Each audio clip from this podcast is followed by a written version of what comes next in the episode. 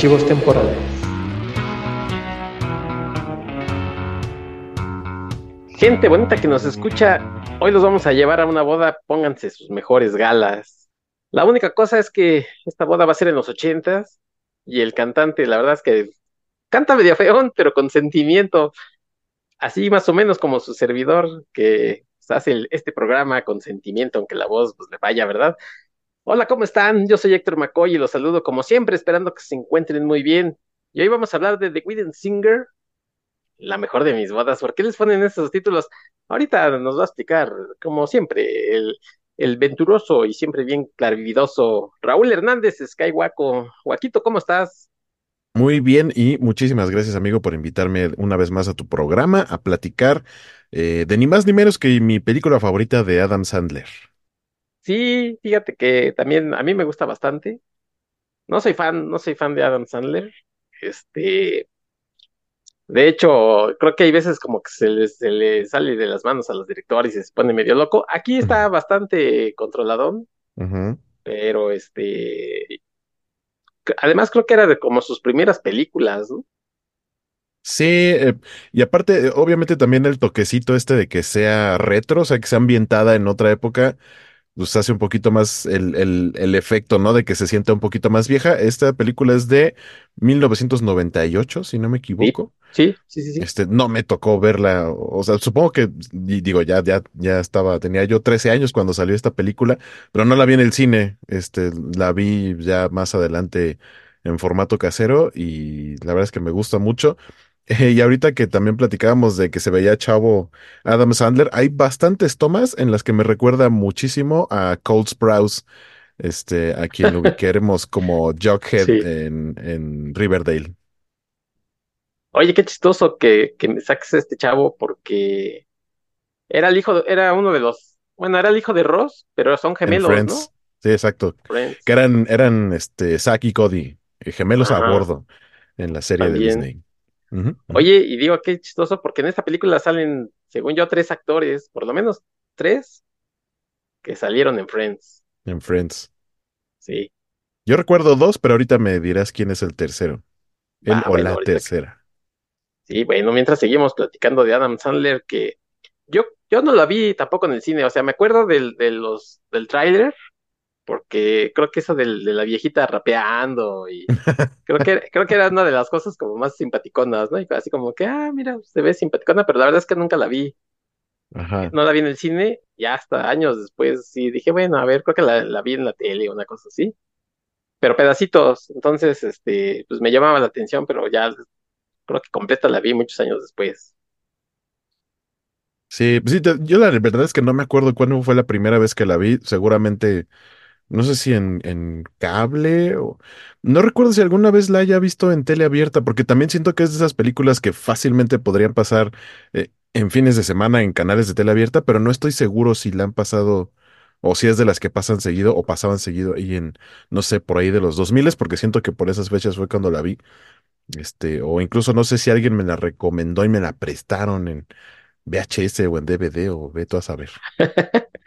Oye, porque la, la película es... Eh, mm, estoy buscando por acá de quién es. Bueno, acá este, se puede ver en los sistemas estos de streaming por HBO, ¿no? A través de el todavía HBO Max, que está por cambiar, ya no falta mucho para que cambie solo a Max. Eh, sí, ahí es donde, esa es la casa actual de eh, The Wedding Singer, que en Latinoamérica, o por lo menos en México, es la mejor de mis bodas me parece un ah, título bastante decente. Lo fácil era irse con el cantante de bodas. Pero pues sí. Pero, pero ah, tiene un nombre bonito. En España hace poquito vi cómo se llamaba, pero y me llamó la atención, pero no me acuerdo. Tiene, fíjate que tiene las dos, los dos este, nombres. Tiene el cantante de bodas, pero también lo conocen como el chico ideal. El chico, el chico ideal, sí, para que veas. No, este. no, siento que tenga que ver con la película. O sea, si hay un momento en la película en el que hablan de la persona ideal, tanto la chica ideal para él como el chico ideal para ella, pero, o sea, siento que no refleja el concepto general de la película, a diferencia de, de las otras. Creo que a lo mejor de lo que falla un poquito el título de La mejor de mis bodas es que si no ves como el contexto de que tiene que ver que es un cantante de bodas, sí suena como a algo que protagonizar, protagonizaría, no sé, Julia Roberts o algo así. Julia Roberts. Como así de la, de la trilogía de la novia de mi mejor amigo y novia fugitiva, la mejor de mis bodas, ¿no? Como que iría por ahí, pero. pero creo que no es un mal título, está bastante bien. Mucho mejor adaptado que, que otras cosas desafortunadas. Eso sí, lo que. Oye, me imagino yo acá en la junta de, no sé cómo se hacen esas cosas de, ponerle los nombres a las películas, ¿no? Como los memes, es una mesa. Sí, alguien dice una idea buena y lo avientan por la ventana, así pasa. alguien dice, si le ponemos el cantante de bodas, no, no le van a entender, porque, pues, ¿cómo crees? No, no, no. No tiene nada que ver con la película y lo avientan, ¿no? Por la ventana. Y alguien dice, la mejor de mis bodas. Ah, eh, ándale, esa. Esa es esa. La buena. Yo no sé si, como ahorita que dijiste Julia Roberts, no sé, esa de la novia, ¿cómo se llama? La, el, novia la boda de mi, no, la ah, boda de mi La boda de, mi mejor, amigo. Ajá, a lo mejor era de la fecha y dijeron, ah, este, la boda de mi mejor amigo, mi mejor, mejor de la boda. pues no sé, pero sí está, bueno, ya, ¿para qué nos detenemos en estas teorías?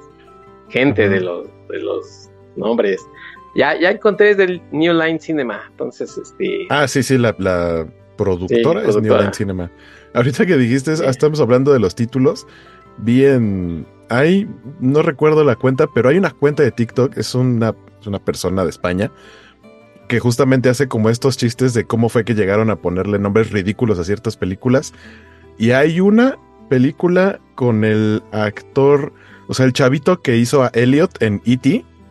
En otra película totalmente diferente que no tiene nada que ver con E.T el personaje no se llama Elliot y en el título sí dice algo así como un milagro para Elliot o algo así. Nada más porque es el chavito que hizo a Elliot en E.T. La conexión rápida de esto es que en E.T. sale Drew Barrymore que sale aquí ah, en eh, The Wedding Singer. Sí, oye, que por cierto, el, fin de año pasado, se hace que pues, un par de meses, salió un corto donde regresaba E.T Ah, buscaba a Elliot, ¿no? Que ya estaba casado con dos chavos, con dos hijos.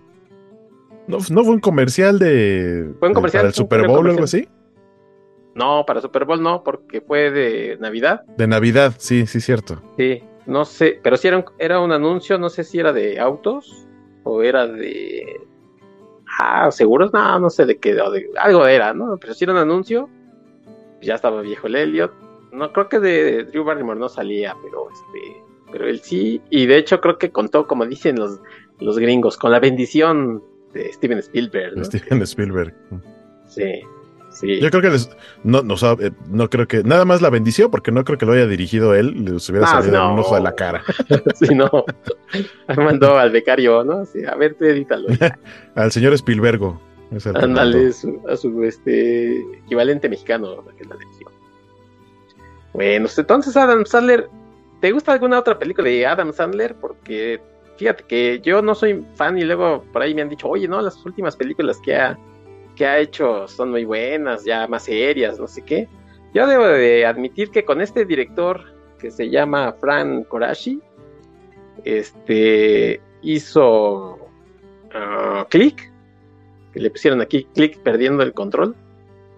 Y es sí la vi, nada más porque sale Kate Beckinsale justificada esa vista, pero aún así, yo no, esa click no la he visto completa, siempre he visto cachitos. Eh, no, no, me, no me llama mucho de, pero de Adam Sandler. Mm, sí podría decir que me gustan sus películas, pero entiendo por qué son consideradas muchas veces malas o como con clichés, o él está considerado como, como un actor encasillado en en un cierto tipo de papel. Y sí, la neta es que también creo que es eh, de los que en la mayoría de sus películas actúa de sí mismo. O sea, incluso creo que para el diseño de personajes, ¿no? El diseño de vestuario, a todos los demás les trabajan, pero no, él que tenga que salir con shortsotes, con camisas guangas. este, y porque eso es lo que hace, y así es como sale en la mayoría de sus películas. Eh, me gusta, me gusta mucho Pixels. Eh, creo que es una, creo que es una película bastante divertida, pero igual es una película en la que Adam Sandler sale haciendo de Adam Sandler bastante, bastante flojón el, ese personaje, pero todo lo que va alrededor, los efectos, este, los personajes secundarios están muy bonitos. Eh, me gusta mucho su adaptación de The Longest Yard. Este, acá, ¿cómo se llama? Este. este el, golpe bajo, el juego final. Golpe bajo, exacto, golpe bajo. Que, que, te platicaba, ¿no? Que aparte que existe la, la original con Burt Reynolds. Luego existe la de Adam Sandler, en donde sale Burt Reynolds en un papel secundario, más como el coach, en lugar del protagonista. Y existe una versión británica de fútbol soccer, no de americano, que se llama eh, Mean Machine, que es el nombre que le ponen al equipo desde las de películas de fútbol americano. Esa la interpreta Vinnie Jones, ni más ni menos que Juggernaut en X-Men 3. Y por ahí aparece, entre otros, aparece Jason, Jason Statham, porque es este, británica la película. Desgraciadamente no está en ningún servicio de streaming, pero esa de esas tres, esa es mi, mi favorita. Eh, ¿Qué otras de Adam Sandler? Me gusta mucho, este, como si fuera la primera vez de 50 First Dates, se llama en inglés, igual con Drew Barrymore. Con Drew Barrymore ha hecho bastantes. Yo vi con nada más estas dos. Hay otra. Hay otra. Este, hay otra, según yo son tres películas por lo menos, pero la otra creo que no la he visto, ni siquiera me acuerdo bien. Se llama Blended. Y le pusieron Blended. Blended y le pusieron en español Luna de miel en familia. Yo esa tampoco la he visto, sinceramente, pero sí vi este como si fuera mi la primera vez, 50 eh, First Dates. Y sabes que me genera sentimientos encontrados, porque está, está simpaticona la película y todo, pero el final es así como, se las spoileamos, se las echamos a perder. Bueno, si alguien ya la vio, pues ya, vamos a spoileárselas. Digo, también cuántos años tiene esa película. la, la, este, tiene, es del 2004, pues ya 20 años. Sí, ya, ya el que no la vio, pues que le cae gordo. Este, o si no, les estamos avisando para que se salten tantito esta parte. Vayan a ver. Un minutito. Sí.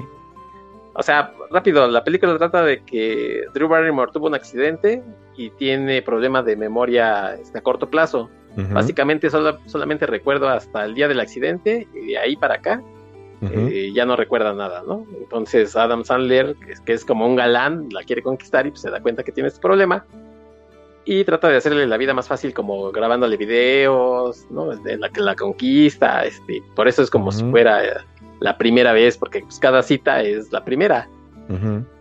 El final, este, él es como, es un veterinario de, animales como del mar. Sí, de, un, de un, parque acuático como este SeaWorld o, lo que alguna vez fue el de Reino Aventura. Ajá, sí, de hecho. Algo así.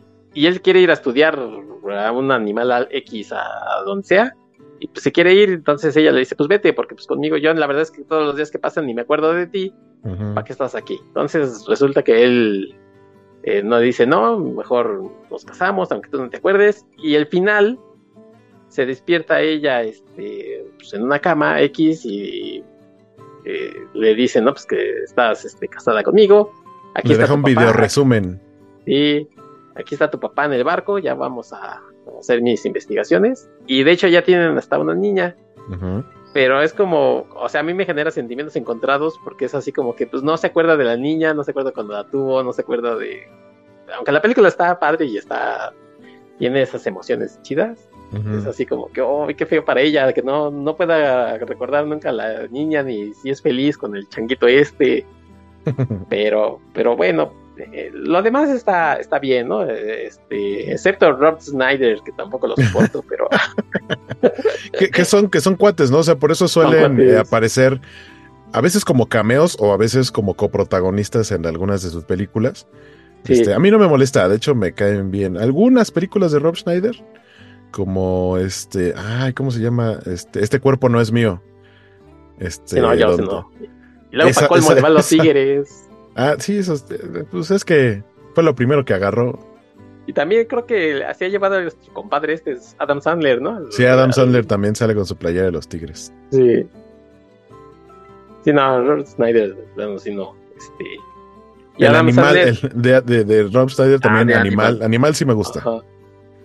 De hecho, ¿y sabes quién hace aquí ahora que la vi? Este, Aquí yo creo que todavía no lo conocía porque salen varios artistas ahí muy poquito, alguna cosilla, pero en esta de este el cantante de bodas este, no sale ninguno de ellos, yo creo que todavía no se conocían, ¿no? Este, sí, no, de hecho lo más cercano es como el eh, semi cameo, porque no es un cameo, sí es un cameo porque, pero aparece en más de una escena, incluso no aparece en los créditos. Es Steve Buscemi, también es, es como del, del mismo grupito clan. de, este, ajá, de este clan, que son cuates y aparecen ahí en sus películas. creo que es lo más cercano, sí, porque no aparece Rob Schneider ni, ni ninguno de los, de los demás. Sí, sí, ellos no. Eh, eh, y bueno, pues te digo, las últimas películas que ha hecho Adam Sandler, sí, según algunas cosas serias ahí ya. Sí, como que. Que, sí es ah, actor y. Y aparte escritor, y no sé si hasta dirige, creo, por ahí alguna de ellas. Ya, Esas, fíjate que no las he visto. Ah, otra de Adam Sandler que me gusta bastante, que esa siento que es Adam Sandler, pero en su época más eh, juvenil, en la que su personaje de Yo soy Adam Sandler no era como el de ahora, que ya parece como un adulto al que le vale madres todo. Por eso anda en chanclas siempre y en shorts gigantes todo el tiempo. Eh, la herencia del señor Dietz. Este. Ah, no. Ese también me gusta. Ese también me gusta bastante. Eh, su personaje es. es una, tiene una personalidad improbable, ¿no? El tipo es la mejor persona del mundo, confía en todo mundo, es bueno y aparte tiene cualquier cantidad de habilidades y entonces le cae una herencia y todos andan detrás de la herencia y así. Eh, esa, esa también me gusta bastante. Sí, sí la puedo poner un domingo en la tarde. Yo, fíjate que me acuerdo de esa de este.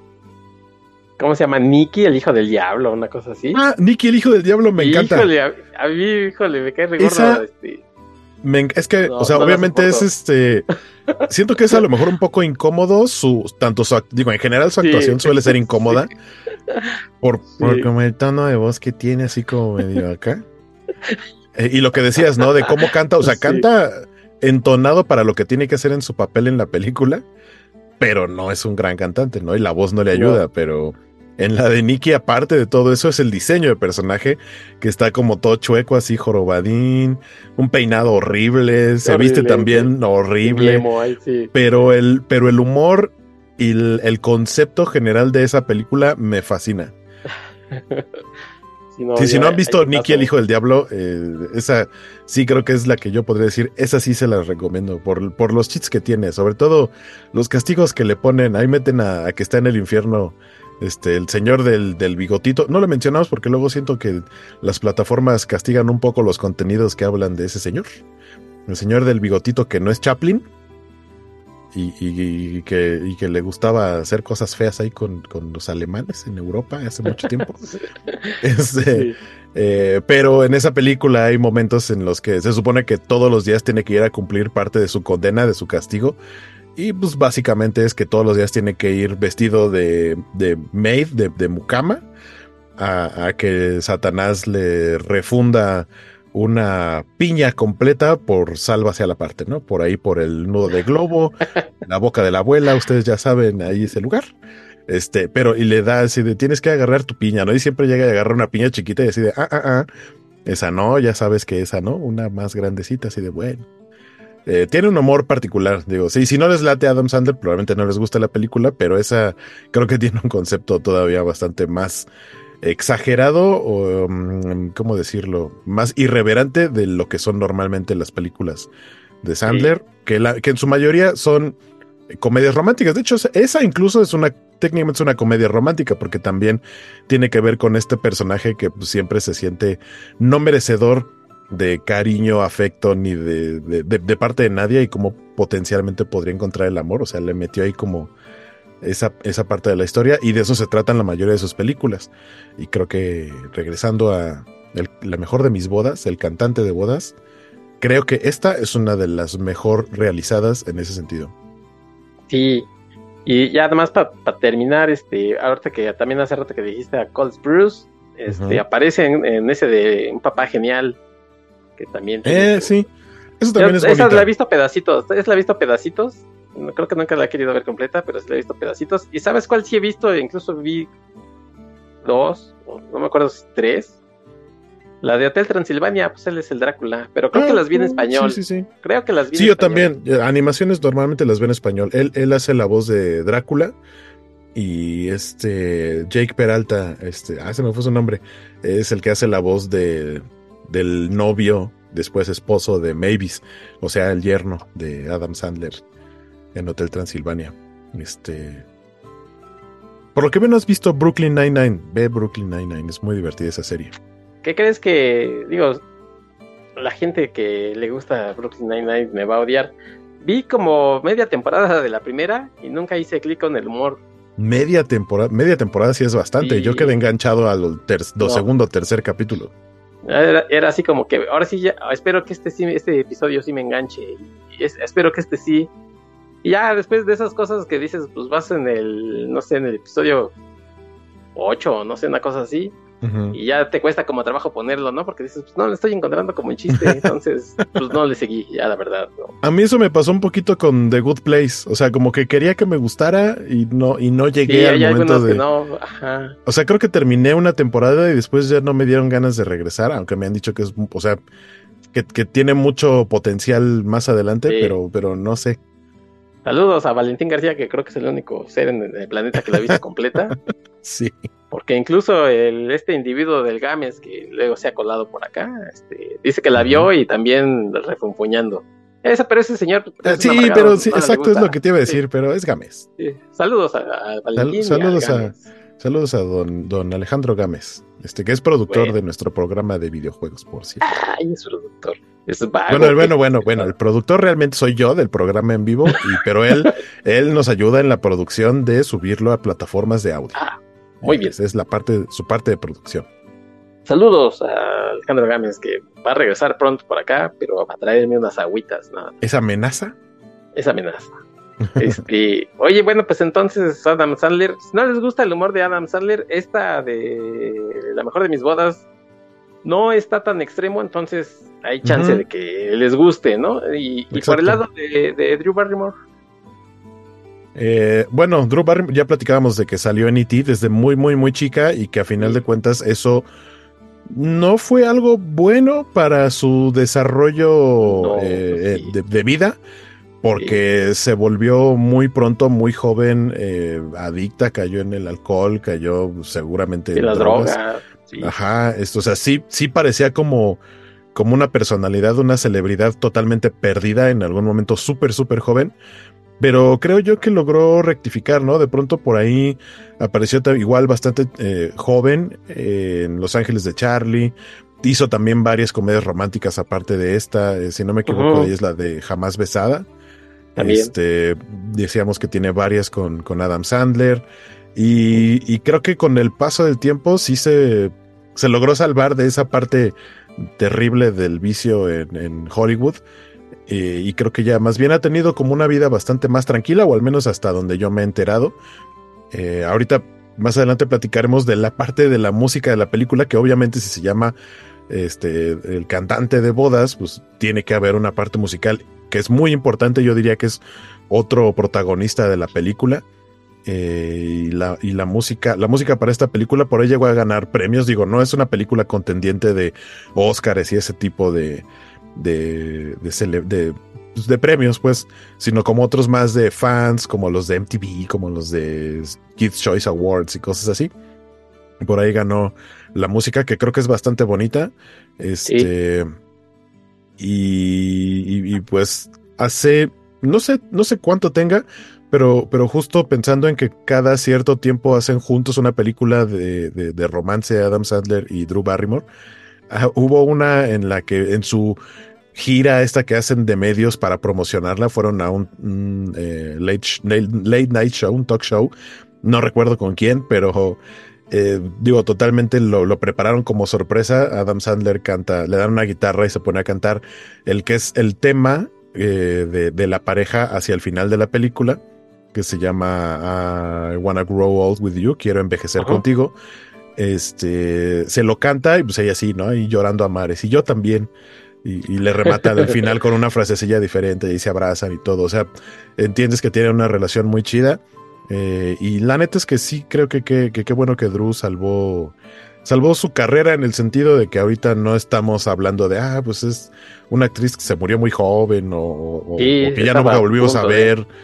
Exacto. Este, alguna otra, ah, ah bueno, también súper, súper joven y casi, casi es un cameo, pero ella fue una de las dos chicas de dos caras en Batman Forever. Eh, de, sí. era, era Sugar. Era Sugar, ajá, y la otra era Spice. Y totalmente, creo que totalmente le quedó el papel, aunque creo que no dice nada, ¿no? Nada más sale como ahí al lado de dos caras. como que se ríe. Ajá, se ríe y hace como movimientos sexys ahí de baile, así como coquetos y ya. Pero sí, este. sale por ahí. Es... Chula, Drew Barrymore. Sí, sale por ahí en Danny Darko, es este, una de las maestras. Tiene una película con este señor, igual que ah, si no les cae bien, pues no la vean, con Jimmy Fallon, que se llama Fever Pitch. ¿Jimmy Fallon actúa? Sí. no, sí, sí supe que llegó, pero no solo en esa, sino en otra por ahí. tiene, según el actor también. ah, dice. a veces hasta como que quién sabe si es conductor, ¿no? Pero él dice. Exacto, él dice. Esta está simpaticona y pues, también la última vez que hablamos de béisbol, pues, también es sobre béisbol, entonces este está, está bien, no es una gran película, pero pues de esas para ver ahí con a lo mejor ahí con su con su novia, con el novio.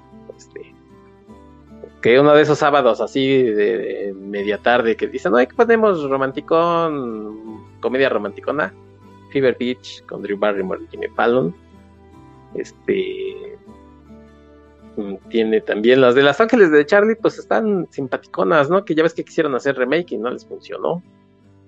Bueno, no remake, sino más bien como nuevas adaptaciones, ¿no? De, Con este, Kristen Stewart y la chica de, de Aladdin, no me acuerdo, este, Scott se llama, no me acuerdo cómo se llama.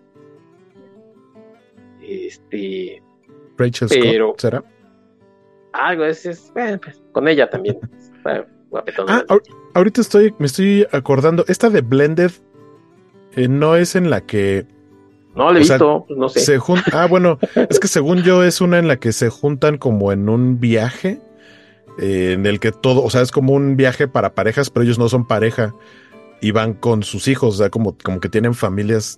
Es que si, si es la que creo, no la he visto completa, he visto como cachitos. por ahí sale, por ahí sale Terry Cruz también.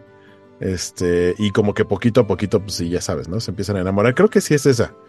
Que, es dice que está también en HBO, entonces una de esas ah, también. Pues, igual, ajá, creo que sí, creo que es esa. sabía. Sí igual un día de estos también me da viento y de, tarde de, fin de semana y pues a perder el tiempecillo a ver qué tal está, porque las otras están, ya dijimos, de este, como si fuera mi, la primera vez. Está bien, cada, eh, cada quien dirá lo que quiera del final, y pues el cantante de bodas, ¿no? De, la que estamos hablando. Y aparte sale, eh, en la de como si fuera la primera vez, sale Sean Austin, eh, Samwise Gamgee. Ah, sí, cierto, ya no me acordaba de él. Es el, es el hermano, es el hermano del personaje de Drew. Pero bien, bien raro, porque. Súper raro, sí. que se cree, se cree galán de gimnasio y, está bofito. Está bofito y además habla. ah, es tipizapo. es correcto. sí. Sí, al final termina, creo que saliendo con una compañera de trabajo de este del personaje de Adam Sandler, que no saben si es hombre, mujer o qué cosa, ¿no? Pero ven, sí, Sean Dustin ahí. Bueno, pues este. Oye, hablando de, del cantante de bodas, la mejor de mis bodas, tiene un gran, gran, gran soundtrack. Entonces, les vamos a compartir pues, algunas rolitas. Tiene canciones nada más para que vean, ¿eh? por si dicen, ay, no, yo no quiero oír, pero si les gustan los ochentas, o sea, la música de los ochentas, tiene música, sale, aunque sea pedacitos así de fondo, de The Cure, sale este Journey, Bowie, eh, Billy Idol, Billy Idol que aparte hace un cameo bastante chido. sí, un, pedacito sale, este, sale The Smiths, este, Police, a lo mejor grupos que no ubican, pero las canciones seguro sí, ¿no? Sí. De este, Depeche Mode. Los 80 los estuvieron llenas, digo, todas las, las, décadas lo tienen, pero creo que los 80 eh, tiene montones de One Hit Wonders. Probablemente más de uno lo, vayan a encontrar aquí. Que justo, ¿no? Así de, ah, no ubicaba a quién cantaba esa canción o así, y ahí está eh, metido. Que lo que decía hace rato de que creo que es una. Es, es otro protagonista o es otro elemento muy importante porque a veces solamente está acompañando y, aquí siento que hace más que acompañar, sino que te está, te pone en automático en el mood de lo que está sucediendo con los personajes. Por ejemplo, cuando Robbie está muy triste, se escucha Boys Don't Cry. Sí. Eh, entonces, como que es, parte de esos microchistes Eh, pero un poquito tienes que saber ubicar la canción o entender qué es lo que dice la letra para decir, ah, ok, se está refiriendo a, a esto. Te digo, no es así algo súper complejo, pero sí es un gran, eh, un gran extra escuchar las rolitas. Sí, porque además, como decías, la película es del 98, pero ellos, toda la ambientación, toda la historia está ubicada en, en los 80 por ahí dicen que 85, pero por ahí chequé algunas rolas y eran después de 85, o sea, tampoco... Sí, en, teoría, digo, sí son este tipo de películas, ¿no? no la, la, se toman libertades de continuidad. Eh, pero en teoría está ambientada oficialmente en 1985, mismo año que Volver al Futuro y mismo año en que eh, nació su servidor. Bueno, pues este año andas, andas, bueno, entonces nos vamos a escuchar este, esta canción que es básicamente eh, con la que empieza cantando este Robbie, o sea, Adam Sandler, que se llama Just Spin Me Around eh, de Dead or Alive. Que, ¿cómo, sería, ¿Cómo sería si fuera presentada en, Universal Stereo? Sería Dame vueltas, ¿no? Tú me pones como trompo. me traes como pirinola. ah, caray. Sí, bueno, este, vamos a escuchar. bueno, es que es que es que el, o sea, la frase completa es like a record, o sea, como un vinil, como un disco de vinil, así me traes dando vueltas como un disco. Sí, exacto. Que por cierto, oye, hace no mucho, o sea, no hace no mucho que habrá sido unos tres, cuatro años, este Paul Road sacó. Ah, Paul, Rudd hizo una, versión. Con Jimmy Fallon. Sí, fue con, Jimmy, Fallon. Ah, pues hablando de Jimmy Fallon, ¿verdad? Sí. Sí, grabaron, o sea, pero fue una calca del video original de Dead or Alive. Eh, si lo pueden buscar en YouTube, está divertidísimo. Sí, Paul Rudd de Ant-Man y, y, otro que salía en Friends. Otro que salió en Friends, exactamente. bueno, entonces vamos a escuchar esta rolita para que se ambienten y regresamos para empezar a hablar de la película.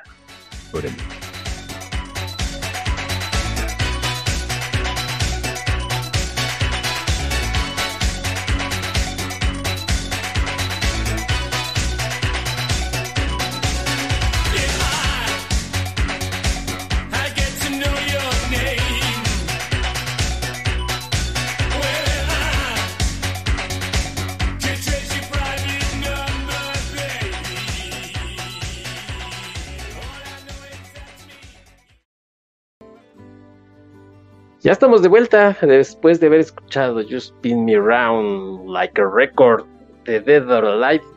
Música ochentera y música muy muy buena. Casi toda ella. Habrá gente que no le gusten los ochentas, pero tenía bastante buena música esa década. eres un niño, oye, oye naciste de 85. Pues. ya, ya oyes este Universal y dices, ay, esos viejitos. No, pero es que fíjate que, o sea, toda esa música ochentera le gusta mucho a mi papá, entonces era la música que yo escuchaba de, niño y hasta la fecha es, probablemente es mi música favorita, la, música ochentera en inglés. Sí, y salió ahí el tema, ¿no? De, Universal Stereo que este...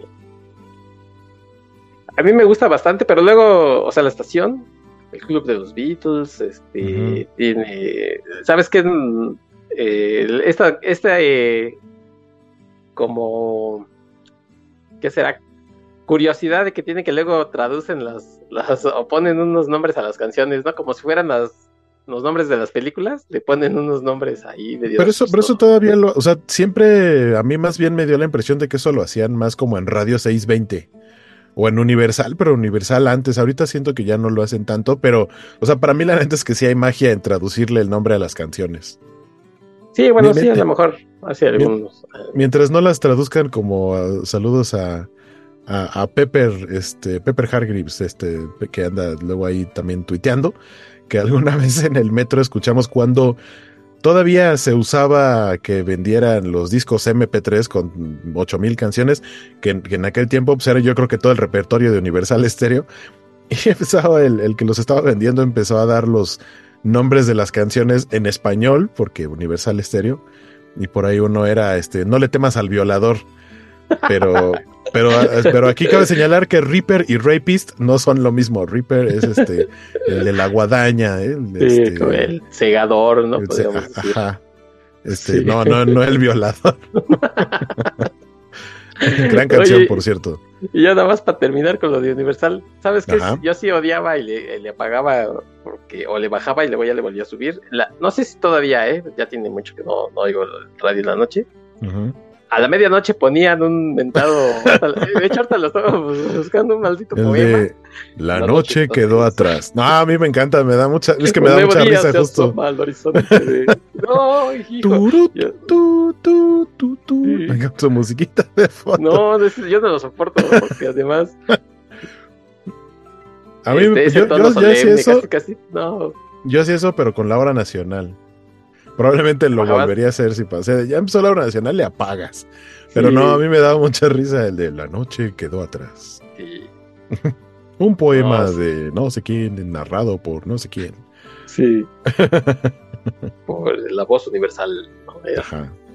este, Cepeda, era algo de Cepeda, ¿no? Eh, Fernández Cepeda, Hernández Cepeda. Cepeda. Sí, no, una Bueno. disculpita, pero él.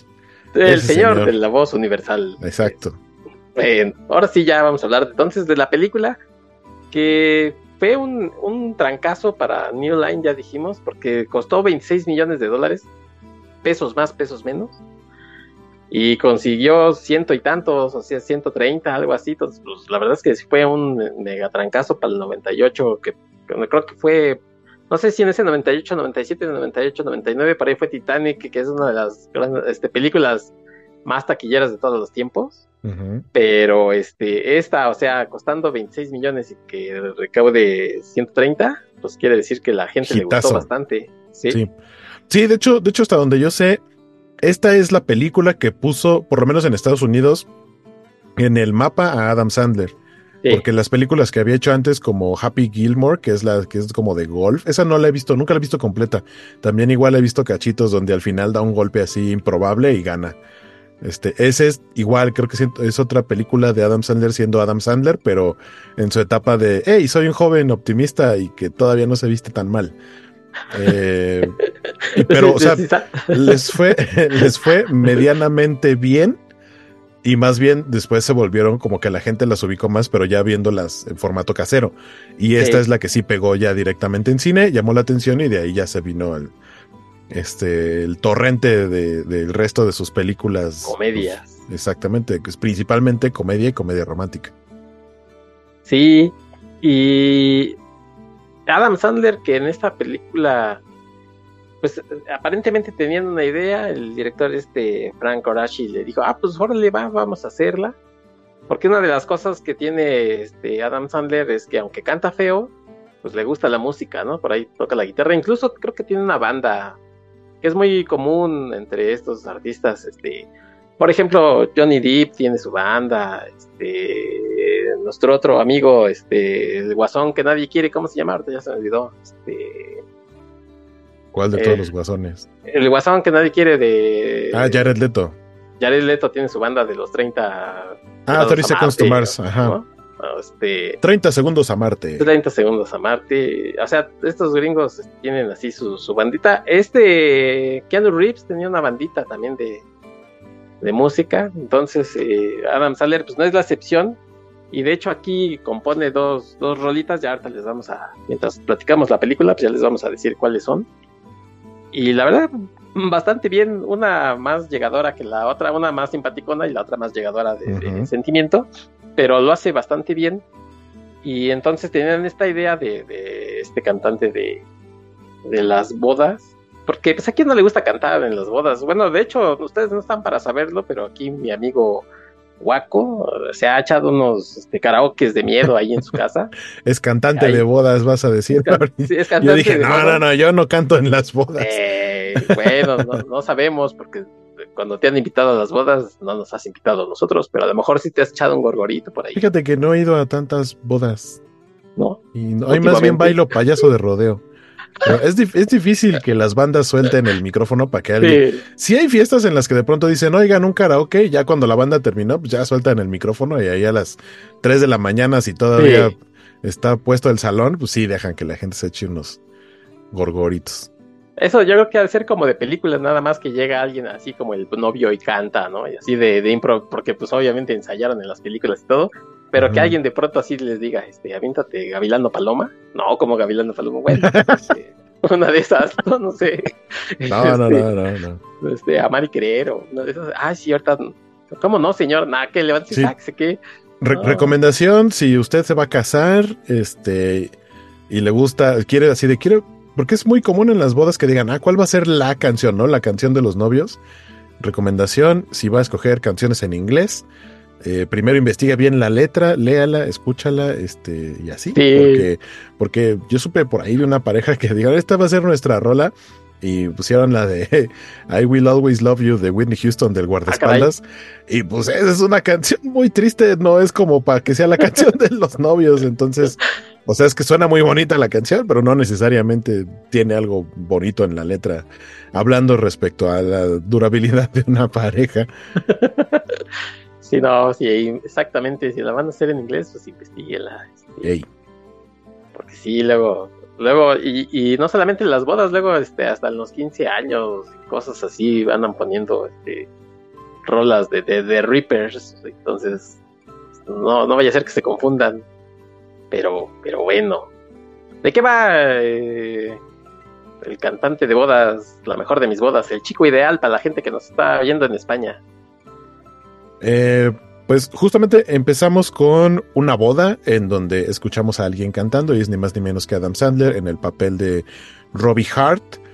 Eh, que a eso se dedica, o sea, igual aquí es un chico súper buena onda, ¿no? Atento, amable y demás. Y lo que te dicen es que está a una semana de él casarse, ¿no? Tiene su novia, todo ya está preparado, él está muy emocionado. Y en esta boda con la que empieza la película, vemos que hay una nueva mesera, porque él trabaja para este salón de fiestas, y, tienen eh, pues ahí el resto del equipo, ¿no? Los cocineros, está el, el, su mejor amigo es el chofer de la limusina que lleva a la gente allá a la fiesta, ¿no? A los novios, al, al niño al que le van a hacer el bar mitzvah y demás. Eh, y en este caso llega a ayudarles como mesera el personaje de Drew Barrymore, que es Julia, eh, Julia Sullivan, y es prima de la otra mesera, ¿no? Entonces, no, pues mi prima me echó la mano y ahorita estoy trabajando acá. Y pues ahí se conocen, ¿no? Este, se conocen porque Robbie lleva y acompaña a un chavito que se ve que fue su primera vez probando alcohol y se le pasan los tragos. Lo lleva ahí para que no lo vea su familia a la parte de atrás del salón para que suelte todo el mal.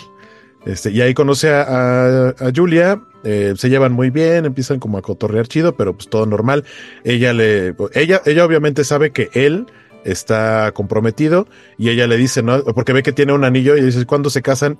Y lo que dice Julia es que su novio, su fiancé, su prometido, que se llama Glenn, eh, no ha puesto la fecha, ¿no? Entonces ella dice, pues es que ya tengo dos años con el anillo y él no quiere poner fecha, como que pues no sabe qué onda con eso, ¿no? Eh, el punto es que en algún momento Glenn dice, pues sí, órale, sí me voy a casar, pero lo hace todo desganado. Y, pero Julia, Julia sí, sí está emocionada. Y como Glenn no tiene tiempo de, o sea, no, o no quiere tener tiempo para, este, para ver lo de la boda, pues aprovechando por ahí que justo el mero día de la boda de Robbie, pues resulta que no llega, ¿no? Su novia, que se llama Linda, pues no llega, ¿no? Entonces él está todo triste, todo deprimido. Obviamente en esta boda también. Ah, vamos a cortarle ahí tantito. En la primera partecita esta de la, de la primera boda aparece Steve Buscemi, que es el, el, hermano del novio. Ajá. Y, y, Adam Sandler le dice, diga unas palabras, ¿no? El hermano. ah, y se pone todo loco. Porque Ajá. todo borracho, ¿no? Le, le dice que este pues que ya con que su hermana se fueron con, con su hermano con su hermano se fueron con unas prostitutas que la chava que qué onda que dónde la encontró y, y, todo y el papá así ah eres un maldito y, y aquel pues, todo loco no y Adam Sandler ahí es donde demuestra como que esta esta parte este, de buena onda porque le dice, no, no, ya, a ver, hazte para allá, ¿no? Este... Ajá, él logra controlar la situación sí, bien, sí. ¿no? Sin sí. llegar al punto de, tráiganme unos guaruras. Sí, porque ya los, hasta los novios se quedan así de que, a ver, a ver cómo está eso de las prostitutas, y tu carnal todo loco, la rehabilitación, y el papá pues está bien enojado, y les empieza a decir acá, no, a las parejas, cuando uno encuentra el amor verdadero, y yo lo puedo ver en ustedes, y todos así, ah, ¿no? Y de hecho es ahí donde empieza con, la boda empieza con esta cancioncita que les pusimos, uh -huh. y ya todos este, brindan por esta pareja. Y tiene, tiene su banda, este, Robbie, eh, Adam Sandler. Y en esa banda aparece Alexis Arquette, que era un actor transgénero de la familia de los Arquette. Sí, hermane. Es que está, está. Obviamente estamos hablando de 1998, no existía lo que existe actualmente respecto al lenguaje inclusivo y demás. Sí. Eh, pero sí, tal cual nació como biológicamente como un hombre. En algún momento, para el momento de la película, era más bien un hombre que se vestía de mujer y unos años después hizo transición a mujer, aunque, porque ya falleció, eh, poco antes de morir volvió a hacer una transición a hombre y más bien sus hermanos llegaron a decir que no es que eh, fuera hombre o mujer, sino que constantemente cambiaba de identidad eh, lo que, o sea, lo que en su momento era como difícil o más difícil de comprender y ahora para, para tal cual existe el término ya de género fluido, pues técnicamente yo creo que es uno de los mejores ejemplos y de cómo a nivel eh, en, la historia, por lo menos en la parte de Hollywood, si bien no es algo, no, no, no ha sido un personaje súper reconocido, no es una persona infinitamente reconocida, eh, sí es un ejemplo de, de a nivel como público de, de, cómo funciona o qué es lo que pasa eh, con, con, las personas que deciden hacer este tipo de cambios en sus vidas. incluso pues en, en, ese momento no existía tal cual como ahorita ubicamos el, decía el lenguaje eh, con el ella y, así, eh, pero incluso estando en su faceta de mujer trans, mm, decía es que no, me, no soy ni hombre ni mujer, soy, ella utilizó el término trani, que trani en la actualidad es un término ofensivo para la gran parte de la comunidad trans, pero en su momento era como decir, esto es, esto es lo que me representa, porque los tiempos han cambiado y creo que de cierta manera creo que es, un, es uno de los varios puntos que recién que volví a ver la película, la he visto muchas veces, creo que no muchas películas de esa época envejecen bien respecto al cómo era o cómo es el trato eh, de género eh, hay, hay, hay, muchas cosas en las películas de los noventas y obviamente más para atrás que, que tratan así como de que, machismos, ¿no? O micromachismos que estaban súper tolerados, a incluso aceptados o hasta como de buena onda. Se llegan a aparecer en la película, pero la mayoría son como chistes y que incluso vemos que lo hacen personas que no necesariamente o que no son las personas chidas de la película, ¿no? No son los buenos. Y que los buenos de la película entienden que ese tipo de acciones están mal dentro de su contexto. Este, entonces sí, regresando al punto, ahí aparece Alexis Arquette, que interpreta a un mega fan de Boy George. Y este, y aparece cantando este, este tema de Culture Club, que, ¿cómo, se llama? Este, Do You Really Want to Hurt me? Ajá, exacto. que es la única canción que se sabe. Que de hecho el look que trae este personaje de George, pues es el, el look Tal cual, de, Boy, George. Ajá. Oye, otra conexión con, con Friends, porque era hermano, hermano de David Arquette, o sea, era familiar de, de Courtney Cox, ¿no? En algún tiempo. Eh, en algún momento fue su, ajá, fue su pareja. No, pero no solo eso, sino que Alexis Arquette salió en Friends eh, en un episodio no recuerdo exactamente en cuál, pero sé que es uno que tiene que ver con, con los padres o más bien las madres de, Chandler. Eh, es uno de los invitados a, creo que hay una boda o algo así. Ahí aparece, tiene una aparición muy breve en Friends. Entonces, ah, no, solo por, no solo de parte de su hermano, sino que también apareció en la serie. O sea, sí, probablemente es algo muy de fondo, un cameo prácticamente. Bueno, entonces, este, y, Julia, que es la, que es Drew Barrymore, que es la mesera este, en este evento, trabaja con su prima, que es este Holly, interpretada por Christine Taylor, y bastante guapa se ve ahí la, actriz. Que ella es una de las que salen en Friends, no sé si es la que decía, lo sabías. No, de hecho no. Ahorita ah, te digo pues, quién es. Ok. Este, sí, Christine Taylor era, sale en Friends en las primeras temporadas, ha de ser como la primera, la segunda, debe ser la segunda más o menos, que es una amiga de Phoebe que le presenta a Ross y después se van a, este, un fin de semana se van a una casa a la playa y es la que se rapa. Entonces, este, entonces Ross hasta le dice, ay, se te ven todos los huesos del cráneo, es como medio hippie la chica, entonces ella es Christine Taylor. bastante, bastante guapa, este, se ve aquí en la película. Y bueno, pues sí, ¿no? En, en una descanso, pues ahí se conocen este, Julia y Robbie, este, Drew Barrymore y Adam Sandler. Y él está muy contento porque pues dice la, siguiente boda pues va a ser la mía, ¿no? Entonces, este, pues aparece esta escena en donde él está esperando que aparezca su prometida que se llama este, Linda y llega alguien y le dice, no, pues sabes qué, que no va a venir y él, no, relax, ¿no? Este, yo, no pasa nada y se va a meter en un cuarto a gritar. a romper cosas. se oyen vidrios y todo y toda la gente. y gritos y la gente, oh, por Dios. Sí, sí. y este, y ya cuando, bueno, pasa el, día y regresa a su casa, tiene este, unos sobrinos que le lo bulean, ¿no? Le dicen, no, muy simpático porque le dicen, oye, todo el mundo está diciendo que pues, te pusiste estás loco, loco. estás deprimido, ¿no? Y el otro, ¿cuál todo el mundo? Si tienes seis años, nomás conoces como a, A dos tus papás. y el otro, sí, te vas a ir a una institución mental, estás loco. Pues, pues obviamente después de esta decepción de que es este, la boda, que aparece por ahí Linda y le dicen, mira, no me quiero casar contigo porque creo que ya no te quiero, este, o por lo menos ya no eres el Robbie que conocí porque tenías el sueño de hacer Tenía una banda sueños, acá tenía chido". sueños y aspiraciones. Y dice, pues la neta no me quiero casar con un perdedor que vive en el sótano de su hermana y se dedica a cantar en bodas. O sea, como que si ya lo ve de, no, pues, no". ah, le dice que nunca van a salir de ese pueblo. Y él así de, pero ¿por qué quieres salir de este pueblito? O sea, aquí crecimos. Sí. No, es que yo aspiro a más y pues la neta ya no está chido y bye. Y lo deja. Sí, sí. Que entonces, justamente, bueno, ahorita mencionando a Linda, Linda es el- la otra actriz que sale en Friends. Es este. ah, caray. La actriz se llama ah, Angela Featherstone y es ni más ni menos. Seguramente Ajá. ustedes ubicarán, si es que son fans de Friends, la frase We were on a break, que es que hay un momento en el que Rachel y. Ross tienen un pleito. Para. Rachel era como que nomás se pelearon y para Ross fue, estábamos en un break, o sea, se rompió la relación.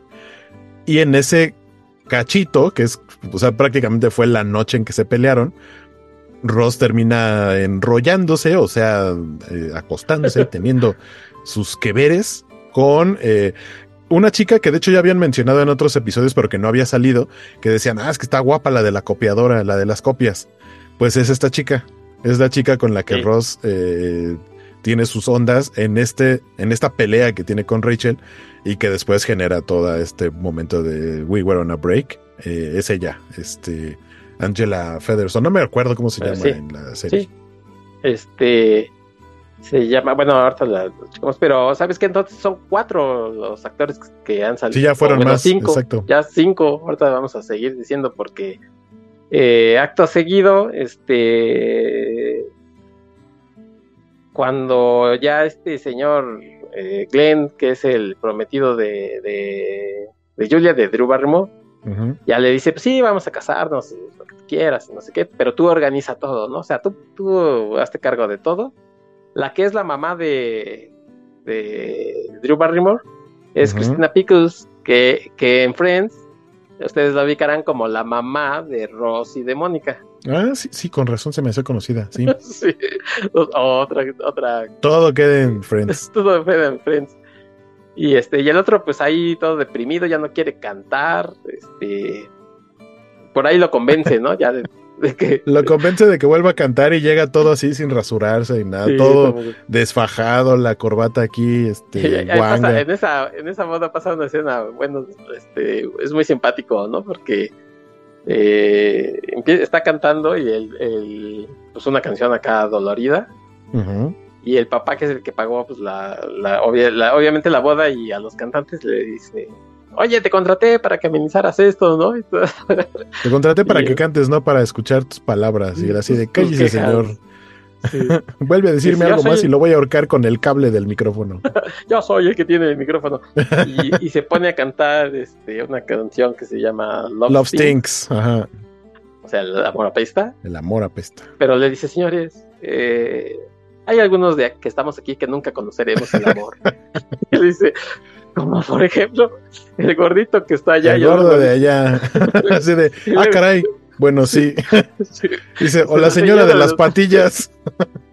Y luego dice, los cobachos de allá. Los cobachos, sí, son unos adultos weirdos ahí. Sí, que, o sea, sí, sí, le exageran en el maquillaje y peinados, pero pues técnica, así de los, los raros de la mesa 9, y pues sí son así, pues gente, este, con, así con lentes de, de mucha, Sí, pues, de mucho aumento, con peinados bien feos, o, o rasgos eh, exagerados, y todavía más exagerados con maquillaje y trajes, y así, y dicen como de, ah, nos dijo feos, pero pues sí es cierto. sí. Sí. Y pues ya se pone a cantar este Love Stings y, y le canta con ellos, ¿no? Incluso este Ajá, hace que ahí de el- acuerdo. El, corito, sí. les, les da el micrófono ahí para que para, Para que que, canten. canten, esta, esta, esta partecita. Y pues se pelea con el, con el papá, ¿no? Con el Paganini de la boda. Este, por ahí se vuelve a encontrar, creo que a Julia, ¿no? Y dice así, oye, prometiste que ibas, Que ibas a cantar en mi boda. Pero es que él "Ah, dice, no, pero pues es quiero". que, o sea, ya me vetaron de las bodas, o sea, ya no puedo cantar en bodas. Bueno, más bien aquí Julia le dice que si va a cantar en su boda y él se va, no le dice nada. Y Sí. después, cuando, porque dices que ya, ya me vetaron de las bodas, ahora solo ha- hay otros eventos en donde puedo cantar. Y aparece en un bar mitzvah, justamente. Exacto. Y, eh, y ahí es donde ya se le ve como más animado, empieza a tener una conversación y una relación más amistosa con Julia. E incluso por ahí ve por el, por el, por un pobre chavito que, por cierto, no recuerdo el nombre del actor, pero es el chavito que hace a Bruce en Matilda, el del pastel. gordito. Bruce, Bruce, Bruce, Ajá. exacto. Y le dice, ¿por qué estás triste? Dice, es que fui a invitar a bailar a esa niña y me rechazó, ¿no? Y dice, ¿por qué quieres bailar con alguien que no quiere bailar contigo? Y pues el chavito está todo triste y lo que hace es que pues ahí se pone de acuerdo con, con Julia y este y, y les dice, ah, miren, ella es mi amiga Julia y ahorita va a escoger al mero machín, al más galán, para bailar con ella una pieza y pues todo, lo, o sea, un bar mitzvah, ¿no? Lleno de, de pubertos, este, queriendo, con la hormona prendidísima, así de, ay, vamos a, tenemos la oportunidad de bailar con esta güerita, todos bien puestos, ¿no? Así de, ah, escójame a mí, escójame a mí. Y ella termina escogiendo a este chavito, pues como para levantarle, levantarle el ánimo y pues así de, oiga, no, no me lo traten mal. Y ese es uno de los chistecillos que siento que es como de, bueno, son pubertos y parecido como cuando platicamos del, del beso este que le roba Ajá. el chavito a, a la, a las Sí. salvavidas en, Nuestra pandilla. en nuestra pandilla. Este, acá este chavito le de a cartón de chela agarra a, a Julia y Julia así como de ay, este canijo, pero no se las quita y más bien se vuelve el chiste de la escena. Se, se paran a bailar otras personas, incluso viejitos, y todo el mundo Oh, se sí. anda agarrando las nachas. Sí. Y está como de, Incluso, ah, ya es- este, eh, hasta él saca chistecito. con una niña, ¿no? Y también la niña Ajá, y le pone a la niña, le pone las manos en sus nachas y de, oiga, eso está Sí. mal, señor. Pero bueno, entendemos que es chiste y es inocente. Sí.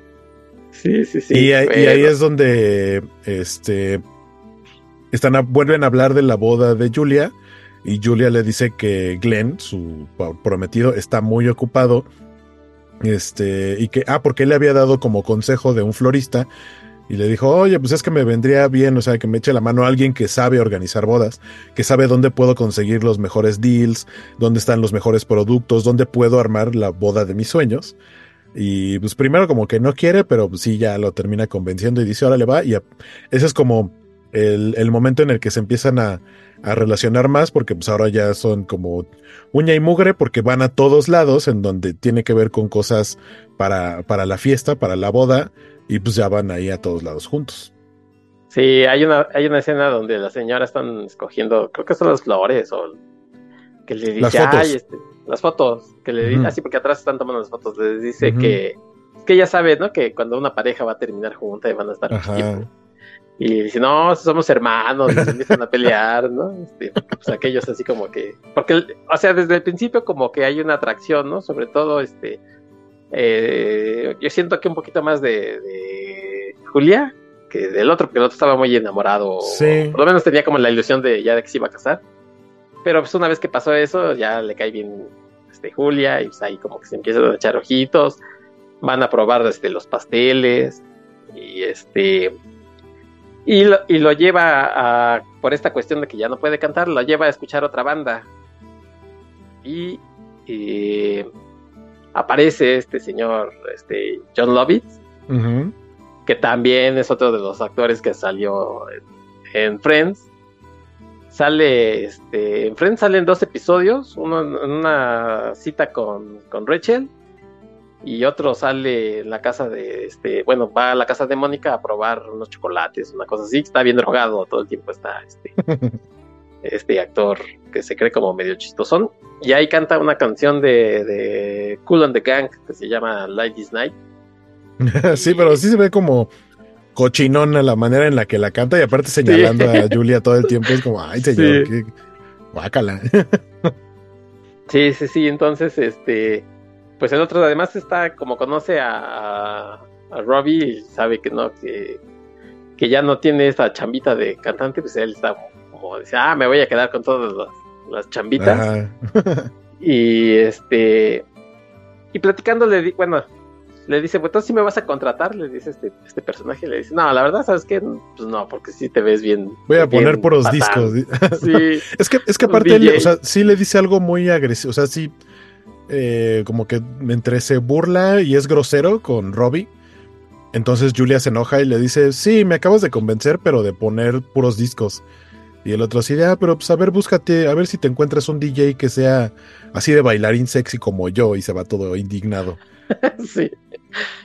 Y aquí viene la escena donde aparece la primera canción este, que escribe Adam Sandler, es profeso para la película, que se llama Somebody Kill Me Please. Rolón.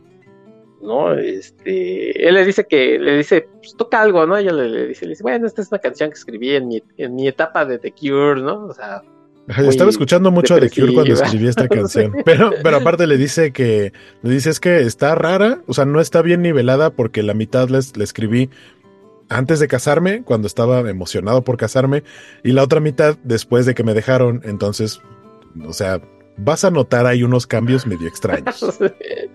sí, y la, verdad es que la rolita está bien, o sea, al principio está bien y, tiene ese tono como simpaticón. De hecho, pues vamos a escucharla, ¿no? Vamos a escuchar esta Vamos, sí, sí, sí. Debemos de. Kill Me Please, eh, cantada por Adam Sandler y seguimos platicando de la película. Ya después les vamos a poner otras otras rolitas ochenteras, pero mientras quédense con esta. You don't know how much I need you while you're near me. I don't feel blue, and when we kiss, I know you need me too. I can't believe I found a love that's so pure and true. But it all was bullshit. It was a goddamn joke. And when I think of you, Linda, I hope you fucking choke. I hope you're glad with what you've done to me.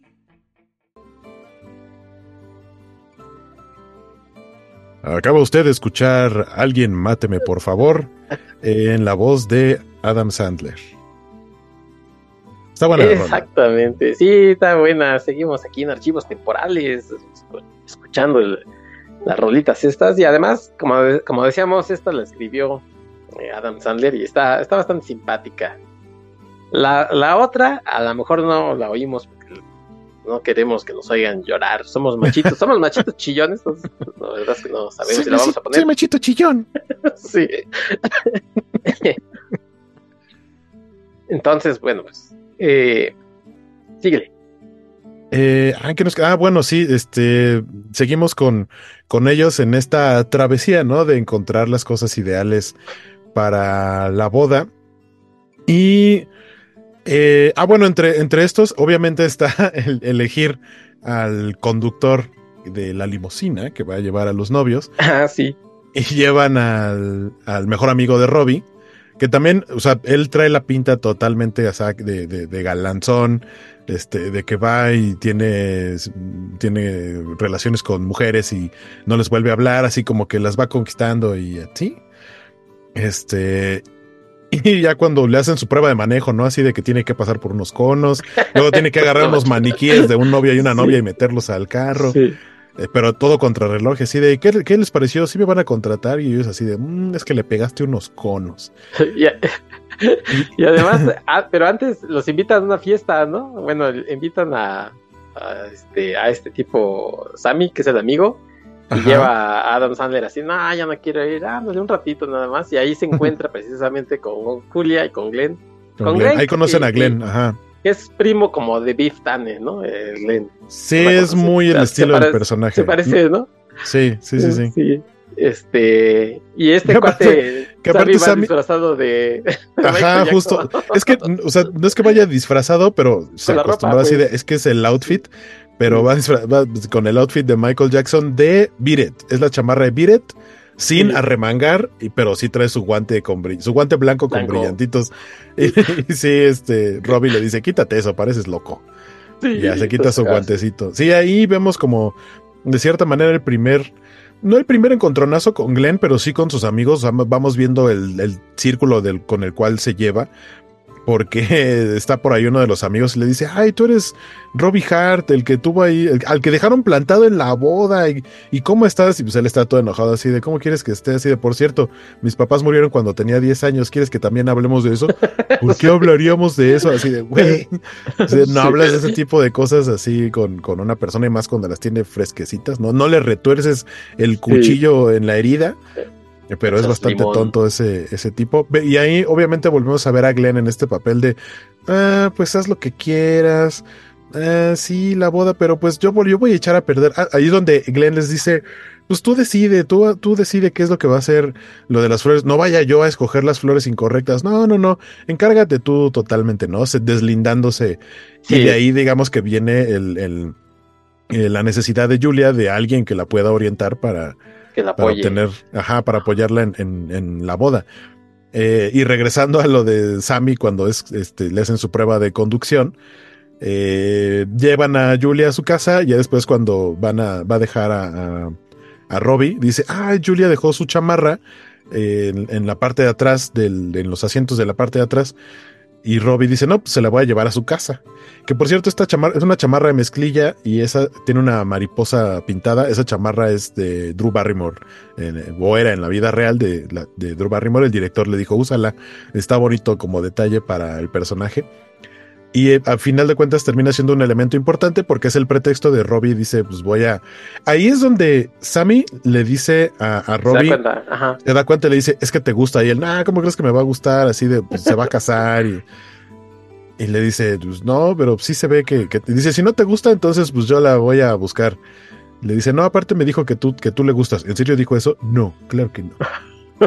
sí. Y, o sea, eso, o sea, eso de, de que alguien le diga a alguien más, el te gusta, siempre remueve cosas como de, ah, caray, se me nota, o, o si el personaje no está consciente de ello, ahí ya lo está, porque ya le hicieron Inception y ya le metieron el gusanito.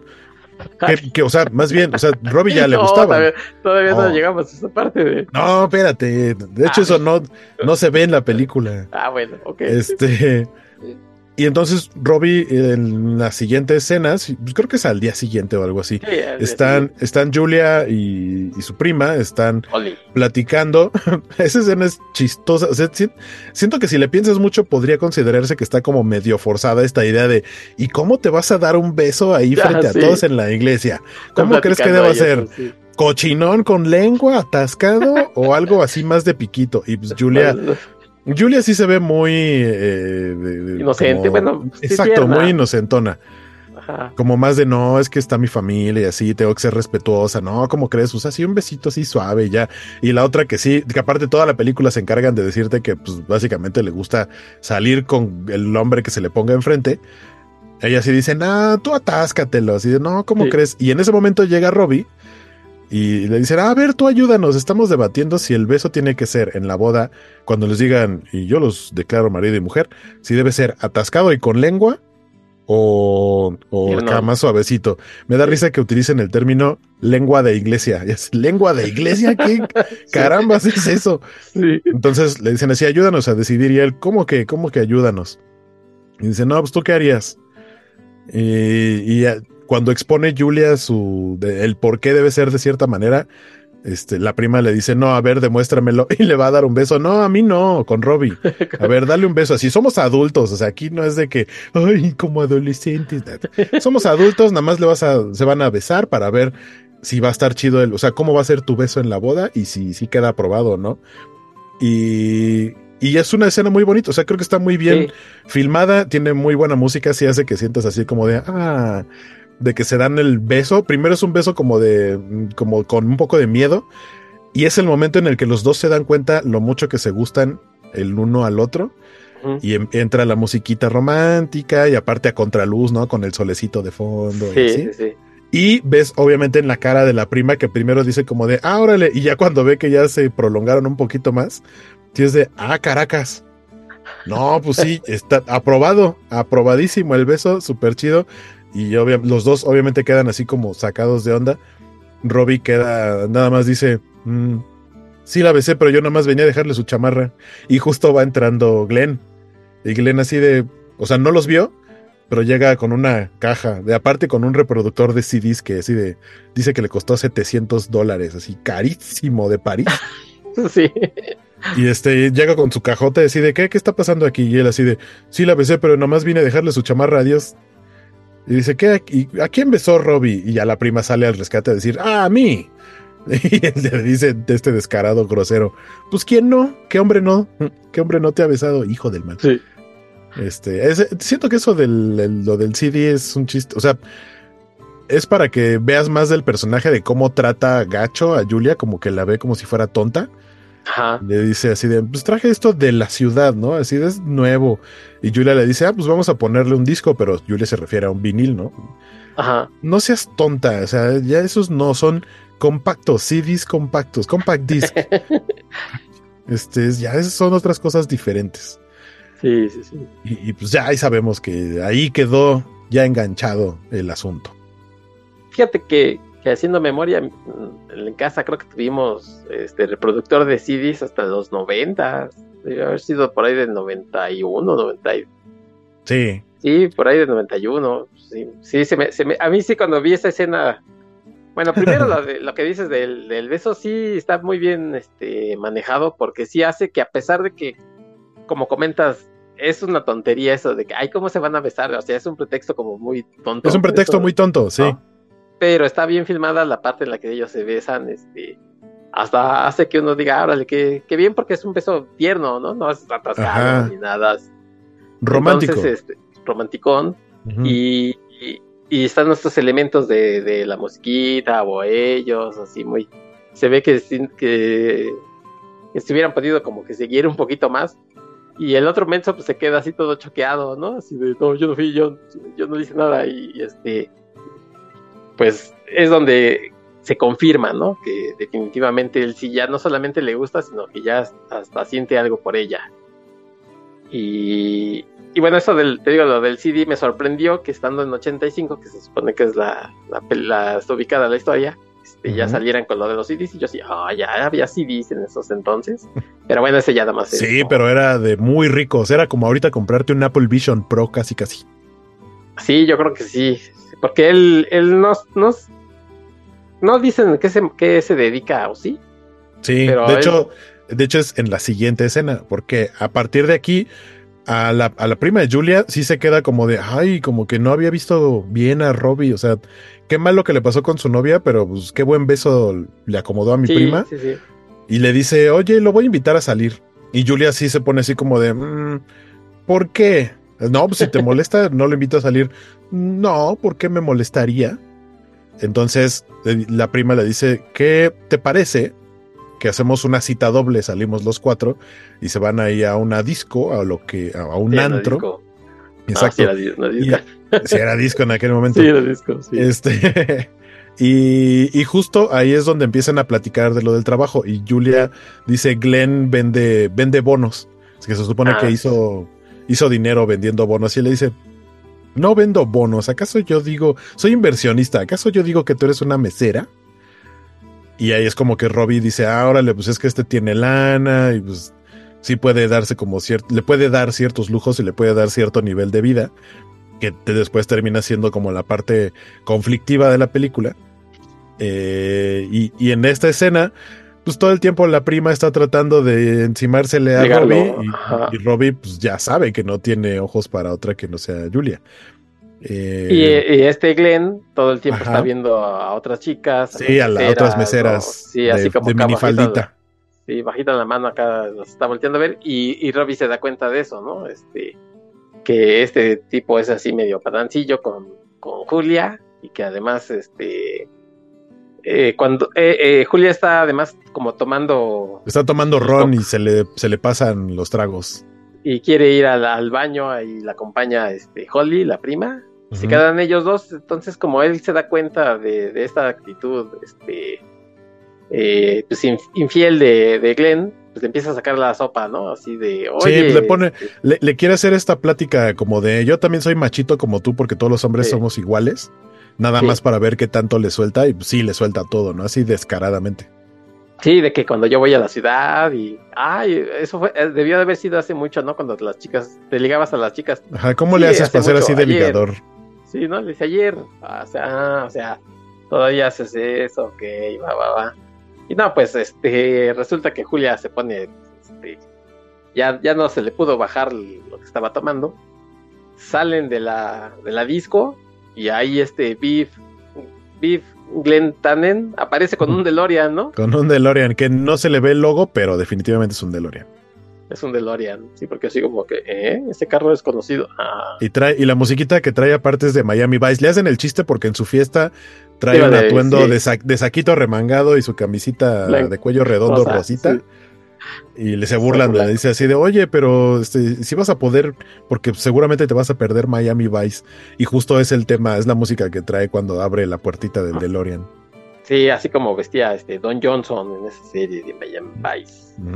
Que, que- otra conexión, bueno, esa no es conexión, pero también es curiosidad porque cuando hacen su este sus recuerdos en Friends, este es Chandler, ¿no? De los que salen así disfrazados, Ross Chandler salen disfrazados Sí. de, de Miami Vice y acá pues es el obviamente eran como dices tú el, este los estereotipos, ¿no? Michael Jackson, o sea, los los outfits de esos no, es que estuvieran disfrazados, pues, sino que eran como Era se lo que vestían se en usaba, esos. era la moda. Sí, exacto.